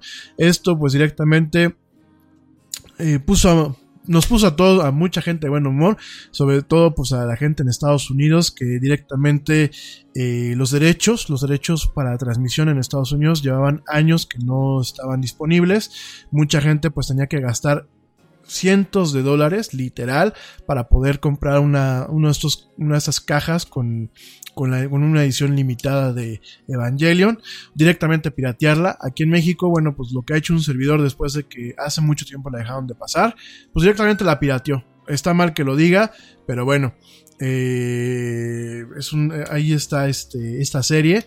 Es una serie eh, bueno, te voy a platicar. Es una serie muy polémica. Es una serie eh, muy interesante. Yo me acuerdo cuando yo la vi, cuando yo la vi, tenía 19 años. Me acuerdo que acababa, no, casi 20. La primera vez que la vi, acababa yo de regresar de, de, vivir en Israel. Y fue una serie que me marcó mucho, sobre todo por el manejo tan histriónico de el, elementos tan discordes como lo puede ser por un lado la alta tecnología y la ficción del de los robots, con temas como la religión, ¿no? Entonces, eh, a mí eso me, marcó mucho. También es una serie que no es divertida. O sea, es una serie. Es una buena serie. Es un buen anime. Es un anime para verlo, para volverlo a ver, para analizarlo y para verlo varias veces. Por lo menos a mí yo, yo así lo contemplo. Pero no es una serie divertida. Es una serie en donde vemos un tema de una depresión profunda. Vemos un tema de lo que en ocasiones son los traumas y cómo los traumas lo terminan marcando a uno. Vemos esta imposibilidad de una parte importante, ya no solamente de la juventud japonesa, sino inclusive me atrevo a pensar a nivel mundial y sobre todo en estas épocas de redes sociales, esa imposibilidad de encontrar un sentido de pertenencia en ciertos grupos sociales, ¿no? Entonces, realmente Evangelion es una serie muy rica, más allá de la polémica de meter asuntos religiosos, es una serie muy, muy rica. Eh, originalmente, bueno, pues eh, Evangelion se llama Neon Genesis Evangelion. Esta serie fue dirigida por Hideki Anno que bueno, directamente este director y animador trabajó originalmente en Estudio Ghibli de Miyazaki antes de cofundar Gainax, que Gainax pues es la, la serie que directamente, la empresa que directamente eh, crea esta serie. Esta serie se transmitió originalmente en Japón eh, de 1995 a 1996 y después salieron dos películas, bueno, fueron tres, eh, tres películas originalmente, lo que es la línea, la línea principal, lo que es este The End of Evangelion, Death y después The Rebirth of, of Evangelion, ¿no? Entonces, es una serie en donde vemos pues parte de la mano de Hideaki Anno, que bueno, eh, Hideaki padeció de, depresión clínica, fue una persona que durante mucho tiempo no podía ni levantarse y vemos pues mucho de lo que él sufrió, lo vemos en esta historia que hace algunos ayeres me tocó escuchar a alguien que decía que era el camino del héroe. No, aquí no hay un camino del héroe como lo definía Campbell. Aquí directamente vemos eh, un antihéroe que en este caso pues es un niño, es un niño que se llama Shinji Kari, que tiene muchísimos problemas y vemos este camino del antihéroe en donde pues varias veces la inmadurez, los traumas y los problemas de este niño, pues prácticamente ocasionan el fin del mundo en esto que es Evangelion, ¿no? Entonces, es una serie muy rica, desde, es una serie demasiado polémica, es una serie que el estudio le costó mucho trabajo terminarla y de hecho se quedó sin dinero en el proceso. Hay muchas lagunas en las versiones, en la serie original, de hecho por eso salieron para las películas. Actualmente hay un esfuerzo por sacar una línea de películas que de alguna forma intentan contar la historia de otra forma, digámoslo así que es como un reboot, se llaman Rebuild of Evangelion, de esta ya hay tres, hay una cuarta que lleva años parada y no sabemos cuándo saldrá, pero bueno, es una serie muy muy interesante eh, que tiene pues un tema de animación muy, eh, muy cuidadoso. Todavía Evangelion, eh, si bien tocó algunos temas de animación por computadora, prácticamente toda animación es con acetatos. Es una animación muy, muy cuidada eh, en muchos aspectos. tenemos obviamente los mitos, los mitos del kaiju, que el kaiju pues es el monstruo japonés, es como Godzilla, como el mismo King Kong, como Modma, y tenemos el tema mecha, ¿no? El tema mecha que son directamente los robots. Pero todo esto además tenemos un tema netamente psicológico en donde vemos perdónenme, en donde vemos a tres personajes principales, ¿no? Vemos a lo que es Shinji Kari, que es el niño, el niño, pues de alguna forma que es el protagonista, es el antihéroe. También vemos a una coprotagonista que es Azuka Langeli Osorio, que bueno, es una, una piloto de estos robots eh, de origen alemán, que mientras ella se enfoca en tener éxito, se, se, aleja y se separa más de, los personajes de la serie. También tenemos, bueno, a una, a una, a una personaje que también es Rei Ayanami, que pues es... Em, es una persona que a la que le dices haz esto y lo hace. Después te enteras por qué. Prácticamente es una persona que no tiene alma ni tiene eh, voluntad propia. Y por supuesto vemos a los personajes que rodean a estos tres niños, ¿no? A estos tres niños que son los, los niños elegidos, de hecho así se le llaman. Una serie de personajes muy complejos como como lo es el papá de Shinji Kari, el comandante Kari, su eterno asistente, eh, la comandante, eh, este, ¿cómo se llama? Eh, se me fue el nombre, la comandante. Bueno, es una muchacha que también tiene una serie de problemas. Tenemos a la, doctora este, eh, Akagi. Tenemos, bueno, tenemos muchas cosas que tenemos ahí. Un, tema de sci-fi. Un tema de sci-fi muy, muy cañón. Pero también tenemos temas de cómo lidiar con traumas, cómo lidiar con patologías eh, psicológicas. Vemos muchas escenas de mucha angustia, de mucho estrés. Hay muchas escenas que son netamente eh, majestuosas, aunque muchas no tienen sentido, porque es un anime que realmente utiliza lo que es el lenguaje cinematográfico, pues desde que empieza hasta que termina, ¿no? En, en una serie normal, ¿no? Los, los, capítulos de la serie son de media hora. Entonces, tenemos un trabajo muy, muy bien hecho en, en lo que es Evangelion. Eh, no es una serie para. No, a ver, ¿cómo te diré? No es una serie para divertirse. No es como, no es como si estuvieses viendo Robotech o estuvieses viendo Dragon Ball, donde muchas te, te, ríes o te diviertes. No, es una serie donde hay mucha profundidad, donde hay muchas lecturas donde es como, un, como una cebolla, hay diferentes cáscaras, hay, hay diferentes capas, y, y, es, una es una serie que debe de ser muchas veces visualizada con madurez y con, y con cierta apertura de mente, ¿no? No solamente por el tema ya de por sí del anime, que sigue siendo mal visto. Aquí hay gente que me dice, ay, vas a ver tus caricaturas japonesas, ¿no? Qué fastidio, a mí ni me las pongas, ¿no? Normalmente es un medio más. Y hay grandes producciones cinematográficas hechas anime, que bueno, es el medio, es como, como en vez de utilizar la fotografía, pues utilizas un, una pintura, ¿no? Entonces tenemos esta parte, eh, es, eh, es, ha sido mítica esta serie, es una serie que netamente ha sido eh, reconocida a nivel internacional. Eh, los, los robots, in inclusive, bueno, los robots, que después te enteras que no son robots, pero los mismos robots, pues son, son un diseño muy, muy especial en el tema de lo que es el diseño mecánico. Eh, la forma en la que se trabajan, la forma en la que, pues de alguna forma a, a, a, se manejan y el diseño de los enemigos, ¿no? Porque obviamente no vas a tener robots gigantes. Pelean con enemigos sobrenaturales que son ángeles, así se le conocen. Y el diseño poco convencional de los ángeles también tiene mucho que ver porque rompe con varias normativas de lo que es el kaiju japonés, ¿no? El kaiju japonés, bueno, pues tenemos a Godzilla, tenemos a Mothma, que es una polilla gigante, tenemos a King Kong, tenemos, tenemos a diferentes caracteres en donde eh, en esta serie se rompe ese paradigma, se rompe el tema de manejar seres que de alguna forma son antropomórficos o que son de alguna forma similares a algún animal o alguna bestia eh, que existe en la Tierra. Y directamente son series, son son enemigos prácticamente divinos, ¿no? Por eso son ángeles. Hay un ángel que mm, nada se lo pongo o sea, es, absurdo, pero es interesante el planteamiento. Hay un ángel en uno de los capítulos que, las, que, que lo que se ve es su sombra y el cuerpo de él es un, tema donde existe un, vacío, ¿no? Entonces es un tema totalmente sobrenatural. Habrá gente que diga, güey, ¿qué fumó este señor, señor japonés cuando hizo la serie? Yo creo que además de haber fumado algo, eh, realmente tuvo un tema psicológico muy cañón. Pero sin embargo, yo creo que es una serie que vale mucho la pena. Ha inspirado a varias series. Por ejemplo, ha inspirado a una serie que se llama Raxephone, que va más o menos con el mismo contexto.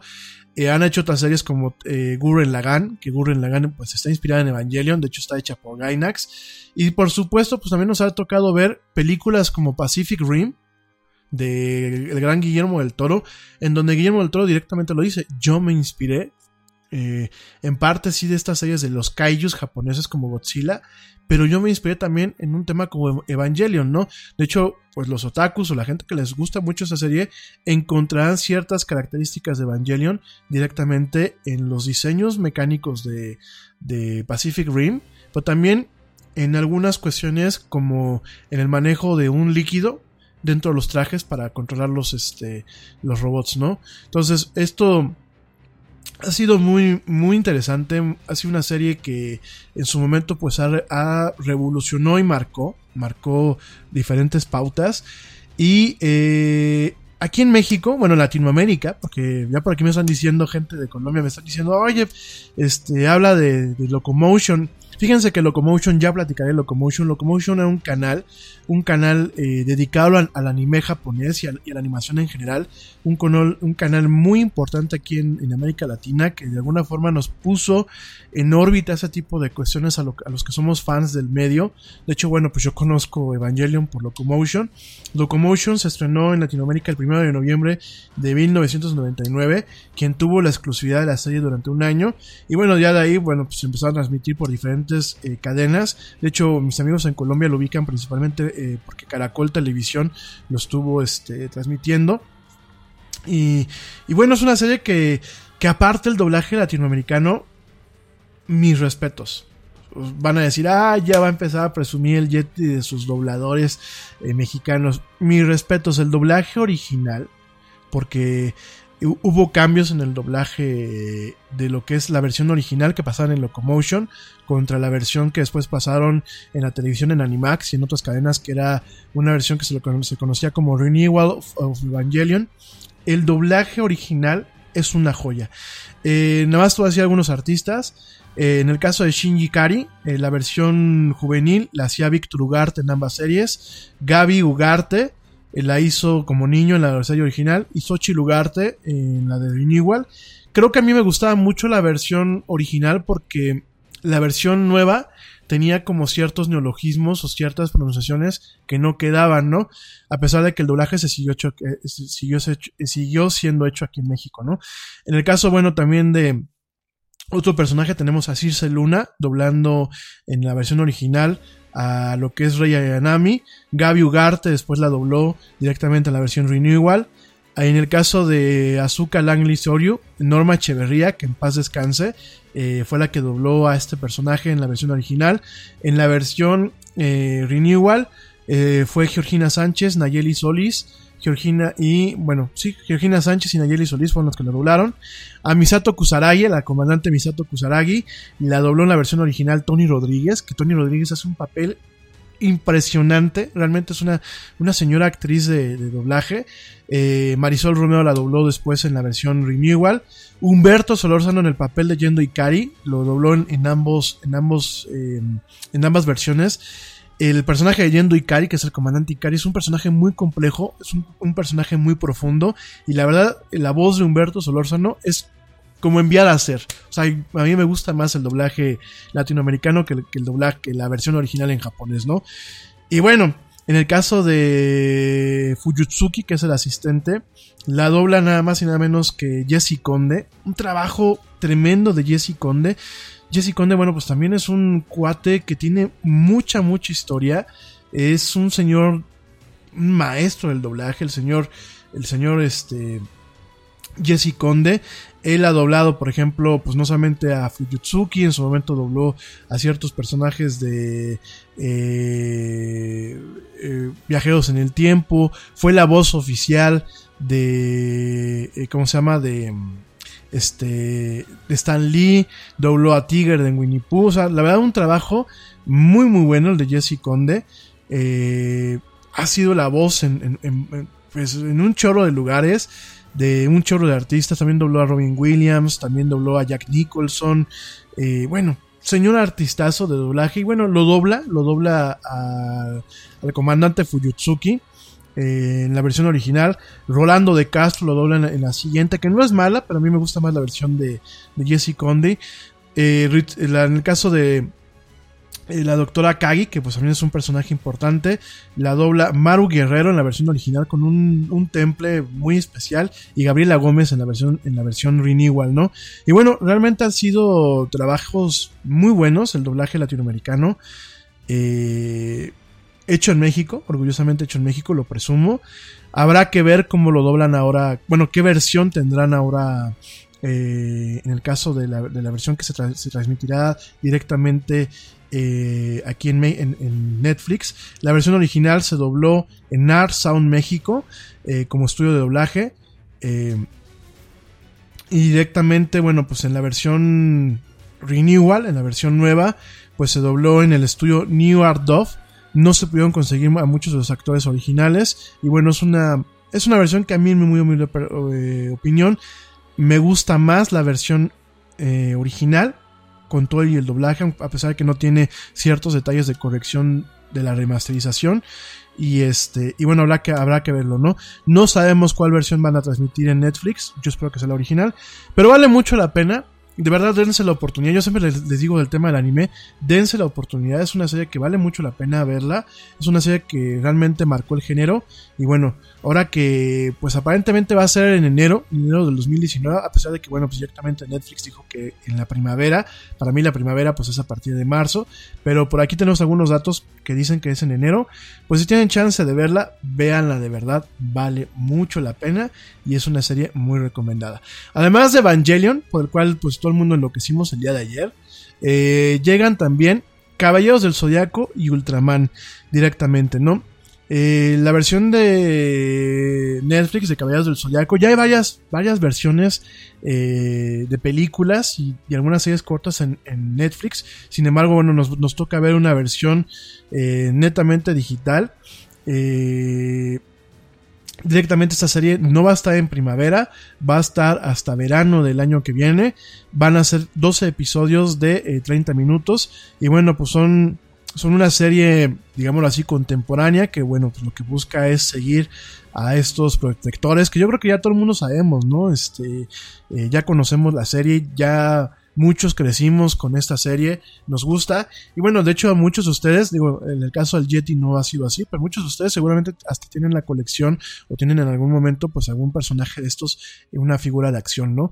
Eh, yo no tengo porque yo, bueno, yo colecciono más que nada robots, pero este, igual me gustan mucho. Ojalá que algún día me pueda comprar una. O, o alguno de ustedes de la audiencia que me regalen una. Este, pero no, dicen, ah, qué encajoso el Yeti. No, pero la verdad es una serie que a mí me gustó mucho.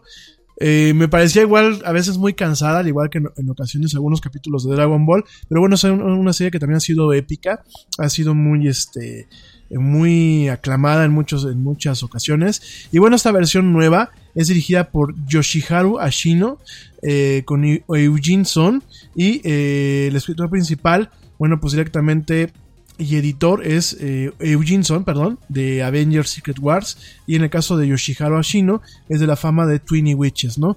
El diseño de los personajes corre a cargo de Temuri Ishii, que bueno, pues es el creador de eh, los personajes de JoJo's Bizarre Adventure. Y la productora, la productora una vez más es Toy Animation, que bueno, te recuerdo que Toy Animation pues, también es la productora de eh, Dragon Ball y de otras series importantes. En este caso, bueno, directamente vemos esto, este peso pesado de lo que es Caballeros del Zodiaco. También llega eh, Ultraman. De Ultraman, bueno, pues es otro personaje importante en el tema de la mitología de ficción allá en Japón. Ha tenido varias series eh, directamente de live action, sin embargo, bueno, es una serie animada, la serie animada de Ultraman, que pues tiene un, anime, es un anime híbrido entre gráficas de computadora en 3D y, gráficas en 2D, muy similar a, lo, a Knights of Sidonia y directamente eh, también llega un, una, un anime de sci-fi que se llama Seven Seeds, que bueno, en abril de 2019 llegará a cargo de los estudios Gonzo, que bueno, pues Gonzo también es una, uno de los estudios importantes allá en Japón. Y llegan varios animes, la verdad, pero yo creo que el, el más importante, sin lugar a dudas, pues es... Eh, Evangelion y eh, Caballeros del Zodiaco. Con ese sentido, pues, ¿qué es lo que está haciendo Netflix? Está apostando a un mercado que a lo largo del tiempo ha sido descuidado. El mercado de, los que somos fans de anime, sobre todo aquí en, América Latina, ha sido descuidado, ha sido inclusive en algunas ocasiones manchado. Eh, ya platicaré en su momento de Locomotion, pues lo, Locomotion en algún momento es adquirida, lo que es la, la, cadena como tal, la adquiere lo que es Sony Television aquí en América Latina. Eh, le pone el branding de Animax, que Animax es una cadena de anime allá en Japón. Le pone el, branding de Animax y poco a poco va haciendo que se deteriore el canal Animax hasta que de pronto, bueno, pues es una copia barata de lo que en su momento, pues es el canal Sony, ¿no? El canal Sony, a ver, digo sin que nadie se nos ofenda, el canal el canal Sony es como el canal 2 de Televisa, nada más que versión americana. El canal Sony es telenovelas y series viejas prácticamente, ¿no? Aunque por ahí pasan una que otra. Y yo creo que en ese sentido Sony no entendió el mercado latinoamericano que tiene fans, fans de huesos de hueso colorado en el tema del anime japonés, no lo entendió, se burló inclusive en algunas, en algunas eh, conferencias, en algunos eventos, en, en algunas convenciones pues de, de la fanaticada. Y bueno, nos tocó ver esto ya no hay una alternativa viable a lo que es el consumo de anime más que Crunchyroll, que es un servicio de streaming. Y bueno, en ese sentido, Netflix pues está apostando muy duro, muy muy duro por el tema del anime. Realmente le está plantando cara a Crunchyroll en, en la región vemos muy buenos contenidos en cuanto al tema del anime en, en, Netflix y bueno, esto es una apuesta más que no solamente intenta llegar a un mercado joven, yo creo que la apuesta que está haciendo Netflix en este sentido es llegar netamente al mercado eh, de jóvenes adultos como un servidor, ¿no? Que realmente crecimos con estas series que las queremos volver a ver en un tema un poco más actual, en donde, bueno, pues matamos dos pájaros de un solo tiro, ¿no? Porque papá que creció con esta serie puede, aquellos que tienen niños, pues pueden verlo con sus hijos y realmente pues tienes ahí a un mercado muy especial, a un nicho de mercado en donde pues puedes capitalizar por un lado del tema retro, pero por otro lado de las nuevas generaciones. Muy buena estrategia. La persona que está tomando decisiones en Netflix en cuanto a la adquisición de contenidos, mis respetos. Y además del tema del anime, porque para todo hay gustos, pues y también Netflix, ya para cerrar las notas con Netflix, también Netflix está comprando London Stock Exchange Group is here to be your essential global markets infrastructure and data partner, where open isn't just a platform, but a philosophy, giving you the freedom to make your mark in the world. LSEG, open makes more possible. o está adquiriendo todos los contenidos de este señor Roald Dahl.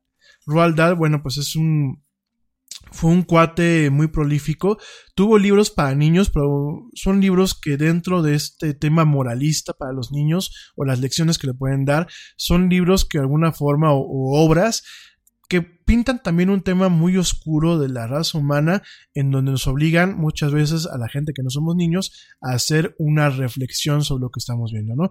Y en ese sentido, pues directamente eh, adquiere Netflix los derechos de Roald Dahl, este escritor británico de cuentos para niños, directamente hace un acuerdo, un convenio muy, muy, muy eh, importante con The Roald Dahl Company, en donde compran los contenidos eh, cinematográficos y compran los derechos para producir algunos contenidos adicionales en un futuro a esta cadena y para transmitir, pues transmitir películas tanto modernas como, como antiguas de eh, este señor, ¿no? Estas películas, ¿cuáles son? Charlie, la fábrica de chocolates, que a mí la versión de Tim Burton pues me pone un poco nervioso, sobre todo porque sale Johnny Depp y a mí Johnny Depp me provoca como que como, como, como, como son. Y además, bueno, los Zumpalumpas me dan, me dan un poco de asquito, pero bueno, va a estar Charlie, la fábrica de chocolate. Una película que le encanta a mi mamá, la mamá del Yeti, que es Matilda. Matilda es una novela de Roald Dahl. Pues Matilda va a llegar pronto a lo que es este Netflix. Mi amigo el gigante, Los Cretinos, Charlie y el gran ascensor de cristal, eh, La maravillosa medicina de Jorge, Volando solo, Agutrot, Dirty Beast, Qué asco de bichos, El cocodrilo enorme, La jirafa, el pelícano y el mono, Historias extraordinarias, Billy y los Mimpins, El dedo mágico y Rhyme Stew. Entonces, bueno, directamente estas son las historias que regresan a, a, la pantalla. Algunas ya están producidas, otras pues parece ser que van a, producirla van a producirlas, van a haber algunos remakes, pero bueno, lo importante es que Netflix va a empezar a pasar esas películas para niños, para que también pueden disfrutar tranquilamente adultos, ¿no? Y estamos viendo, una vez más, estamos viendo una apuesta muy importante por consolidarse, consolidarse como la plataforma de streaming de contenidos de video a nivel mundial. Bueno, pues es el tema de Netflix, de Evangelion y de los cuentos del señor Roald Dahl. Uf, ¿Cómo vamos con la hora? Ah, ya son 10 para las 9. Bueno, oigan rápidamente, muy, muy rápido, voy a, tratar este tema antes que es, muy cortito y ya este, ya me sigo con el tema de eh, la guerra de la encripción. Si no lo alcanzo a dar completo, pues lo terminamos de dar mañana. Oigan, pues el día de ayer fallece, fallece, ayer 26 de noviembre fallece Stephen Hillenburg. Stephen Hillenburg, ¿quién era? Bueno, Stephen Hillenburg es el papá, el creador de Bob Esponja. Pero fíjate, eh, Stephen Hillenburg no solamente era animador y, dibujante de caricaturas, él fue eh, biólogo marino y fue maestro. Y él en 1999 crea esta serie tan emblemática de la cadena Nickelodeon que se llama Bob Esponja o como se llama en inglés SpongeBob SquarePants que bueno durante mucho tiempo él dirigió produjo y escribió no es una de las series americanas que más tiempo ha durado porque la sigue se sigue transmitiendo y es uno de los shows o una de las producciones con más alto ranking eh, que rating que se sigue transmitiendo en Nickelodeon. Nickelodeon es un canal eh, de televisión de paga para niños, pertenece a Viacom Networks, que es la misma empresa que tiene eh, en su portafolio a MTV y a VH1. Nickelodeon, bueno, pues es, surgió en 1977, es una cadena ya bastante vieja y directamente pues es una, una cadena que ha lanzado pues este tipo de caricaturas que ha durado durante mucho tiempo, ¿no? Eh, ¿Por qué se llama Nickelodeon?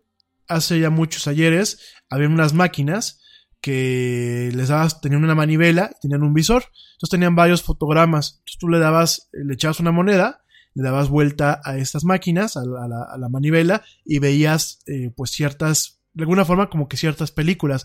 De hecho, el Nickelodeon es uno de los precursores de lo que es el cine contemporáneo, la cinematografía contemporánea. Y el Nickelodeon pertenecía a Tomás Alva Edison. Y se llamaba Nickelodeon porque eh, era de un níquel, un níquel, un centavo de, de, dólar, ¿no? Entonces por eso se llamaba Nickelodeon, ¿no? Y bueno, en este sentido, pues esta empresa que pertenece a Viacom Networks, en 1999, eh, surge, surge esta, esta, esta caricatura que proviene de un cómic educacional, fíjate, un cómic educativo que se llamaba La Zona Intersticial, que Hillenburg creó en 1989, ¿no? Y era una, una, era un cómic que lo que buscaba era educar a los niños en torno a la biología marina. Sin embargo, bueno, con, algunos personajes de, esta, de este cómic que no, no se publicó, eh, en 1996, Hillenburg empieza a desarrollar lo que es SpongeBob SquarePants, Bob Esponja, eh, después de que La vida moderna de Rocco, una serie también épica ahí en lo que era Nickelodeon, pues directamente se cancela esta serie, queda un, hueco y en este sentido pues directamente eh, Stephen Hillenburg empieza a hacer lo que es este, este personaje, ¿no? Este personaje que en su momento pues contrata al actor de doblaje Tom Kenny, quien le ayudó a, darle voz al personaje de Bob Esponja, ¿no? Originalmente se iba a llamar Sponge Boy o Niño Esponja, eh, pero bueno, al final se, hubo un cambio y por eso se terminó llamando eh, Bob Esponja, SpongeBob SquarePants, que bueno, en, inglés significa eh, Bob Esponja pantalones cuadrados, ¿no? Aquí en, aquí en América Latina y en México, pues directamente se llamó solamente Bob Esponja, ¿no? esta serie ganó muchos premios, ganó seis premios Annie a la animación, ganó seis, quería ocho premios Golden Reel, Ganó cuatro premios Emmy, 15 premios Kids Choice de Nickelodeon, ganó dos premios BAFTA de Children Award y bueno, pues directamente eh, es una serie que fue muy muy popular, pero también se vio involucrada en diferentes controversias, ¿no? Eh, una de las controversias, sin lugar a dudas, fue el tema de que en su momento la comunidad eh, lésbico gay la, lo tomó como parte de una bandera, como parte de un, de un componente más, debido a que, pues, durante mucho tiempo se pensó que Bob Esponja, pues, es gay, ¿no? Entonces, este, nunca ha habido una aclaración directamente. Sin embargo, bueno, pues eh, mucha gente de la comunidad gay, adultos inclusive, se identifican con el personaje, ¿no? híjole, independientemente de cualquier cosa, pues a mí no, estaría gacho, ¿no? Imagínense que, pues, este, Bob Esponja anduviera con Patricio Estrella. Ay, no, está gacho, pero bueno.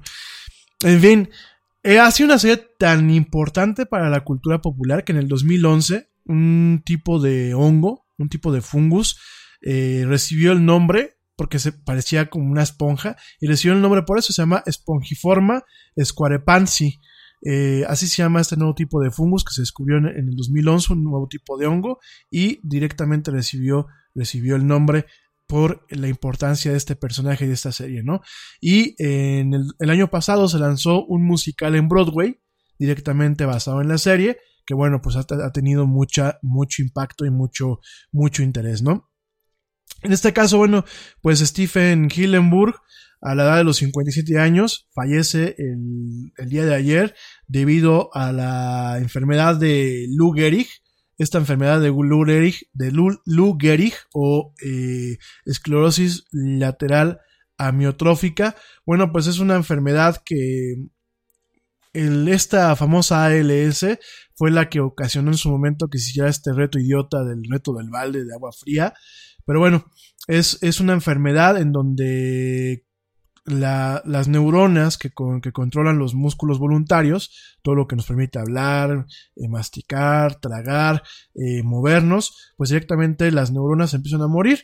Es una enfermedad autoinmune, autosomática, y bueno, directamente ocasiona que haya rigidez, que haya eh, músculos que se acalambren, que haya un, un, un, un, tema de atrofia muscular y bueno, directamente ocasiona que los músculos vayan eh, perdiendo masa, se vaya perdiendo masa, masa muscular, ocasiona el poder, eh, trabajos para poder hablar, para poder tragar y eventualmente, bueno, pues eh, también provoca problemas para poder respirar, ¿no? La causa como tal no se sabe entre el 90 y 95% de los casos, en el 5 y el 10% pues es eh, un tema hereditario de por un tema de un problema genético y bueno, directamente no hay una cura, no hay una cura eh, para la ALS.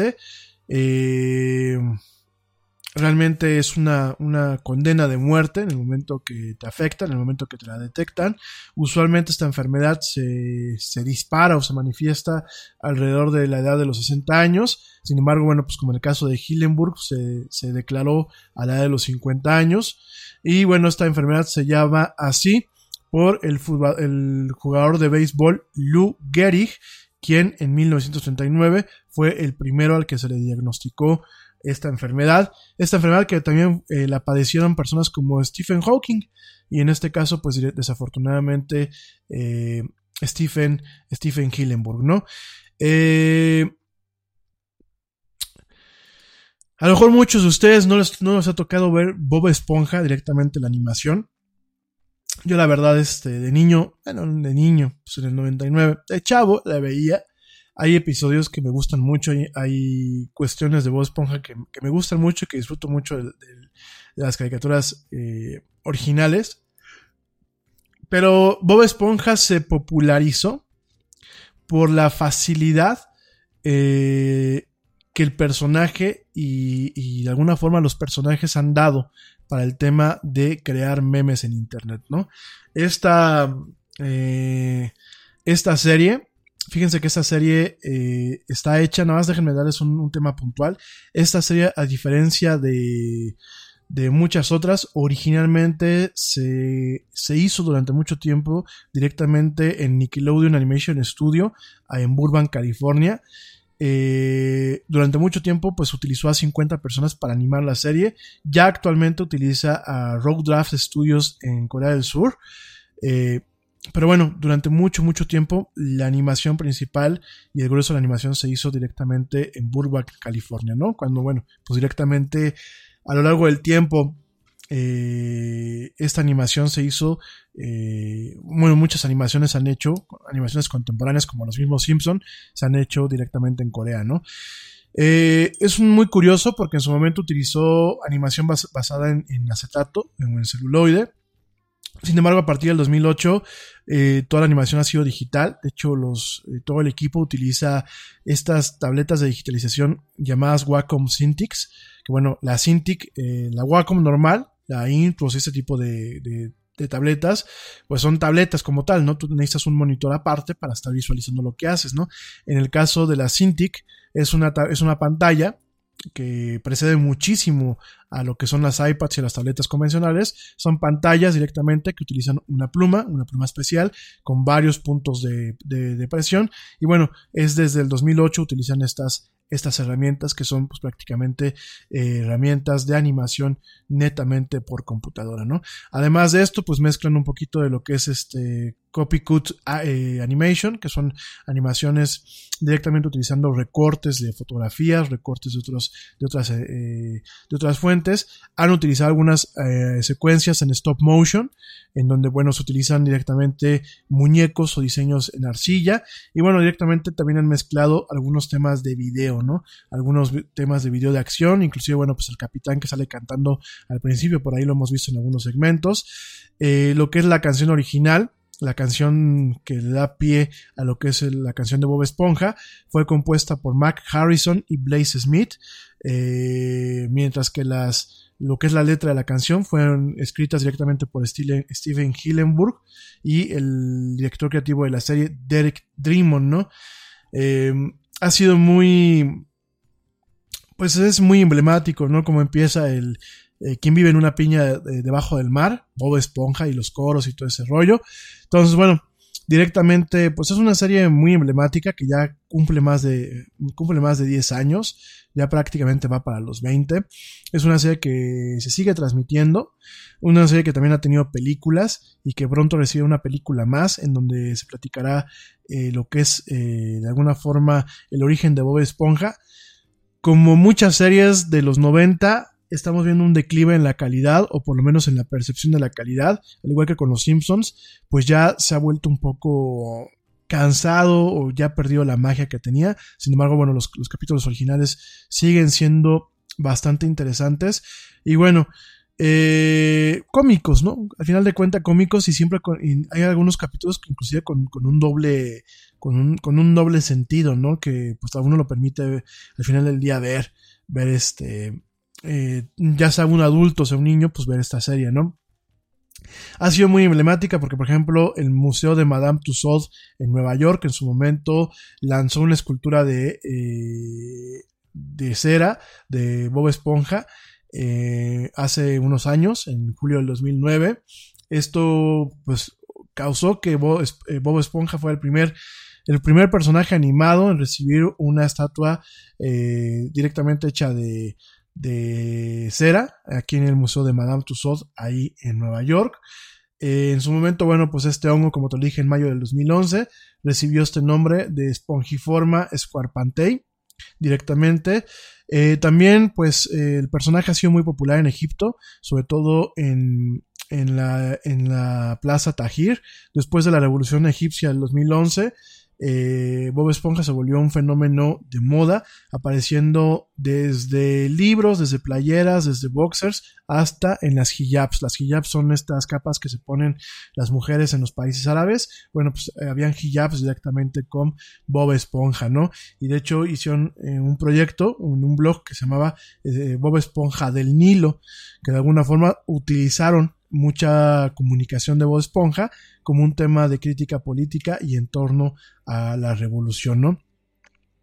Por ahí nos tocó ver a un Bob Esponja levantando un, un, cóctel molotov y, o levantando un puño. De ahí vino pues este tema en donde llegó a Libia, en donde se manejó pues este a un rebelde vestido de Bob Esponja celebrando la revolución.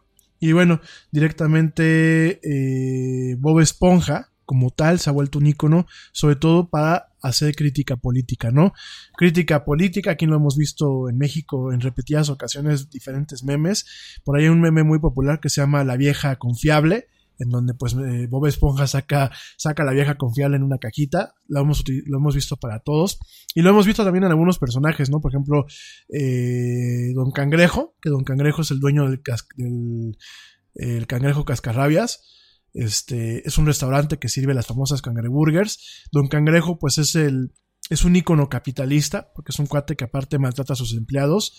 Y este, y lo hemos visto en diferentes memes que intentan también burlarse del tema de la izquierda, la derecha, del capitalismo. Hemos visto a Calamardo, que bueno, pues es un, es un personaje muy épico. Inclusive me atrevo a decir que eh, Calamardo es, en algunas ocasiones, en algunos medios, es más, más épico que mismo Bob Esponja. Es un cuate que está amargado es un cuate intelectual, es un cuate que está muy bien preparado, pero termina, termina eh, trabajando siendo el cajero de hamburguesas ahí en, en, el, en el cangrejo cascarrabias. Cangrejo cascarudo, como le dicen aquí también este, en México. Y bueno, en fin, son personajes muy complejos, son personajes que dan, dentro de la serie, dentro, dentro y fuera de la serie, pues han marcado un hito. Y bueno, pues de alguna forma es una pena que su creador, que pues ya se, ya se dieron cuenta que no es un... Ya nos dimos cuenta, platicando de Stephen Hillenburg, pues no a cualquier persona, era un cuate que era biólogo marino, era un profesor y que de alguna forma pues nos deja este gran legado, ¿no? Este legado de lo que es eh, Bob Esponja. En fin, pues en paz descanse eh, Stephen Hillenburg y, y, bueno, pues nos deja, nos deja este personaje. Uf, oigan, pues ya nada más para, para cerrar el día de hoy. Ya son 9 y 8, pero como empezamos un poquito tarde eh, por los problemas técnicos, les adelanto un poquito el tema de mañana. A lo largo de estos, de estos días he estado platicando sobre los gobiernos y todo el tema en cuanto a que no tienen una serie de legislaciones, ni un marco jurídico, ni de conocimiento por la gente que escribe las leyes en torno al plano digital, en torno a las nuevas tecnologías. Y uno de los temas en donde sigue habiendo una lucha encarnizada, por lo menos en Estados Unidos, entre lo que son los fabricantes de dispositivos tecnológicos y entre los fabricantes de software y proveedores de plataformas tecnológicas, como lo puede ser el mismo Facebook, como lo pueden ser diferentes empresas, y lo que es el gobierno de los Estados Unidos, no en el plano eh, legislativo, sino principalmente en el plano judicial, en el plano de esta parte que se encarga de hacer que las leyes, pues de alguna forma se hagan valer, sobre todo en la parte de lo que se le conoce como law enforcement, o la parte directamente pues de las entidades de seguridad pública, las entidades que buscan pues que las leyes hagan valer, ¿no? Lo que es el FBI, lo que son la, la policía local, etcétera, ¿no? Y el tema aquí es la discusión, es una discusión que ha sido muy profunda, sobre todo en el caso de Apple y de lo que es el FBI, la discusión por eh, dotar de una característica o dotar de algún tipo de herramienta que permita romper la encripción de dispositivos como lo pueden ser un iPhone o un teléfono móvil o una computadora. Eh, esto cobra mucho, mucho sentido. ¿Por qué? Porque hay que recordar que el 2 de diciembre del 2015, eh, una pareja, Syed Rizwan Farouk y su esposa Tashfin Malik, abrieron fuego directamente al departamento de, bueno, a empleados del Departamento de Seguridad Pública en San Bernardino, California. Eh, fue una masacre que dejó a 14 14 muertos y 22 eh, personas heridas, ¿no? Eh, esto fue pues directamente durante un periodo vacacional, de hecho era un meeting vacacional, el 2 de diciembre. Directamente estas dos personas en su momento fueron rastreados y fueron pues asesinados por agentes del FBI. Y en su momento, bueno, pues estos mismos agentes quisieron buscar la forma de entender las motivaciones de Farouk y de su esposa para llevar a cabo pues este esta, este, esta masacre y de alguna forma tratar de identificar eh, personas que pudieran ser cómplices o personas que pudieran en su momento arrancar este mismo asalto, ¿no? Sin embargo, bueno, pues eh, el teléfono de Farouk era un iPhone 5C que estaba protegido por la inscripción eh, normal que Apple tiene en estos dispositivos, ¿no? Y de ahí vino una guerra en donde el FBI le exigía a Apple eh, las llaves o un mecanismo para poder romper los mecanismos de seguridad de ese teléfono y poder entrar y acceder a esta información. Apple en su Apple, ya estoy hablando con los españoles, hombre, Apple, no, Apple en su momento, perdónenme, ¿eh? no estoy haciendo mofa de nadie, pero así dicen en España, Apple, es Apple, ¿no? Entonces, este, Apple en su momento peleó, peleó contra el gobierno de Estados Unidos y sobre todo contra el FBI para evitar porque lo que decía el FBI es, ven y desbloqueame el teléfono. Y Apple les dijo directamente, no puedo. La forma en la que yo tengo construido la seguridad del hardware y del software no me permite nada más darte una llave y que tú puedas entrar a accederlo. Tengo mecanismos puestos de tal forma que ni yo como fabricante pueda entrar en la información personal de estas personas. Valga la redundancia, ¿no? Entonces, eh, ahí vino un problema, un problema muy fuerte en donde eh, directamente el FBI presionó y en su momento le dijo a Apple, oye, pues entonces una versión especial del software, una versión especial de iOS, en donde nos des la forma a lo que somos las autoridades de poder entrar en caso de que en algún momento necesitemos acceder a la información de un teléfono porque sea una evidencia o porque sea una pista para eh, resolver un crimen o eh, evitar un crimen, ¿no? Sobre todo un tema de terrorismo o un tema como este de, de masacres armadas, ¿no? De balaceras. Sin embargo, bueno, Apple se mantuvo y se sigue manteniendo hasta la fecha en una posición en donde no quiere, no quiere dar las llaves de acceso a este sistema a lo que es el gobierno de los Estados Unidos, porque de ahí se pueden derivar cuestiones mucho más peligrosas, ¿no? Y Apple no solamente es la, la única persona, ¿no? Existen eh, empresas como Microsoft, como, como diferentes entes, que cuando te venden a ti una computadora, muchas veces la computadora trae un método de inscripción por default. De tal forma que toda la información que tú guardas, sobre todo en, discos duros eh, modernos, discos duros eh, principalmente de estado sólido, que muchos de estos discos duros tienen una posibilidad de, de encriptar y desencriptar de forma automática la información, pues obviamente hay una lucha en donde les dicen, oye, gobierno, gobierno de Estados Unidos en este caso, dame las llaves para yo poder, con una orden, con una orden eh, judicial, que en Estados Unidos le llaman subpina, con una subpina, con una orden judicial, yo pueda tener un acceso a esta información depositada en estos dispositivos, ¿no? Y es un tema que vamos a estar platicando el día de mañana, vinculado al tema de esta inteligencia artificial que platicábamos en Londres, esta inteligencia artificial que alcanza a detectar eh, posibles víctimas de crímenes o posibles eh, victimarios.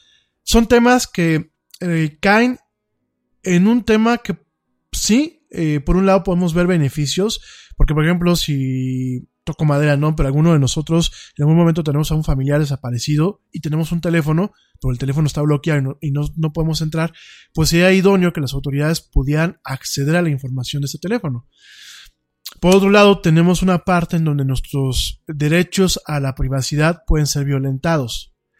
Y desafortunadamente los gobiernos son muy malos en cuidar cierta información delicada en ocasiones. Entonces imagínate que ciertas llaves de acceso o ciertos protocolos de acceso eh, puedan ser filtrados de las entidades gubernamentales como departamentos de policía, como buros de investigación como la FBI, y eh, de pronto caigan en malas manos que permitan que directamente estos dispositivos puedan ser violados a diestra y siniestra o puedan ser rastreados a diestra y siniestra. Eso es un tema bastante grave, es un tema que tiene varias caras de las monedas, eh, es un tema que de alguna forma pues está implícito y que los, los gobiernos no han sabido legislar y, y, de alguna forma no han dado las protecciones necesarias para que los fabricantes digan, ok, te doy este acceso siempre y cuando tú cumplas con una serie de condiciones para poderlo obtener. Pero bueno, vamos a estar platicando ese tema mañana. Eh, se nos queda en el tintero el día de hoy, pero bueno, mañana vamos a estar platicando de este tema a profundidad, junto con el tema de la inteligencia artificial en Reino Unido, que se encarga de eh, etiquetar posibles criminales o posibles víctimas, y todo esto pues en un marco, en un marco que ha sido temático estas últimas semanas. en donde realmente los gobiernos contemporáneos no están no están a la altura de las necesidades contemporáneas ni están tomando en cuenta lo que es el gobierno digital. Pero bueno, de eso y más vamos a estar platicando mañana para que no te lo pierdas. Mañana, mañana miércoles 28 de noviembre en punto de las 7 pm, hora central de México. Vamos a estar platicando de estos y otros temas en esto que es la era del Yeti. Oigan, pues ya nos vamos. Gracias por escucharme. Gracias por llegar a este punto en la transmisión en vivo, pero también aquí en el podcast. Muchísimas gracias. Te recuerdo una vez más el, esta transmisión la puedes escuchar directamente en plataformas como Spotify, buscando la era del Yeti, en Tuning Radio, en iHeartRadio, que es una de las plataformas de streaming de, de, audio más importantes en Estados Unidos. Nos puedes escuchar ahí, son cadenas que tienen este podcast. También puedes descargarlo directamente de las tiendas de podcast de forma gratuita de iTunes, en el caso de plataformas de Apple, o bien la Google Play Store, en el caso de plataformas de Android. Eh, o bien, por último, puedes escucharlo también utilizando YouTube, buscándonos en el sitio web o en la aplicación, o bien directamente a través de la plataforma Spreaker y de la app Spreaker.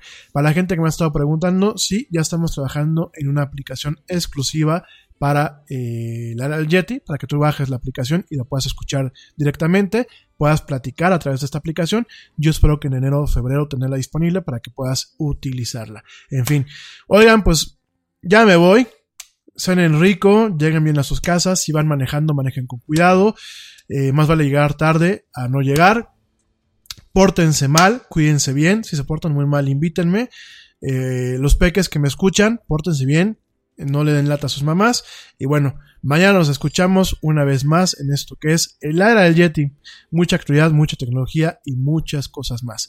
Yo soy Rami Loaiza, alias el Yeti, y como siempre, como siempre repito las palabras para cerrar este programa, las palabras del tío Yeti, en donde nos dice, vámonos, porque ya nos vieron, nos escuchamos el día de mañana.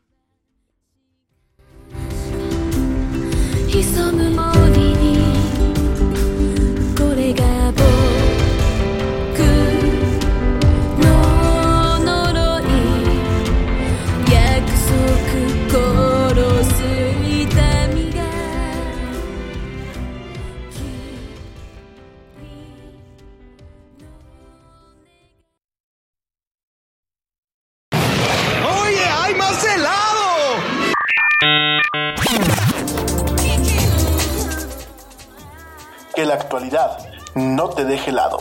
Te esperamos en la siguiente emisión de La Era del Yeti.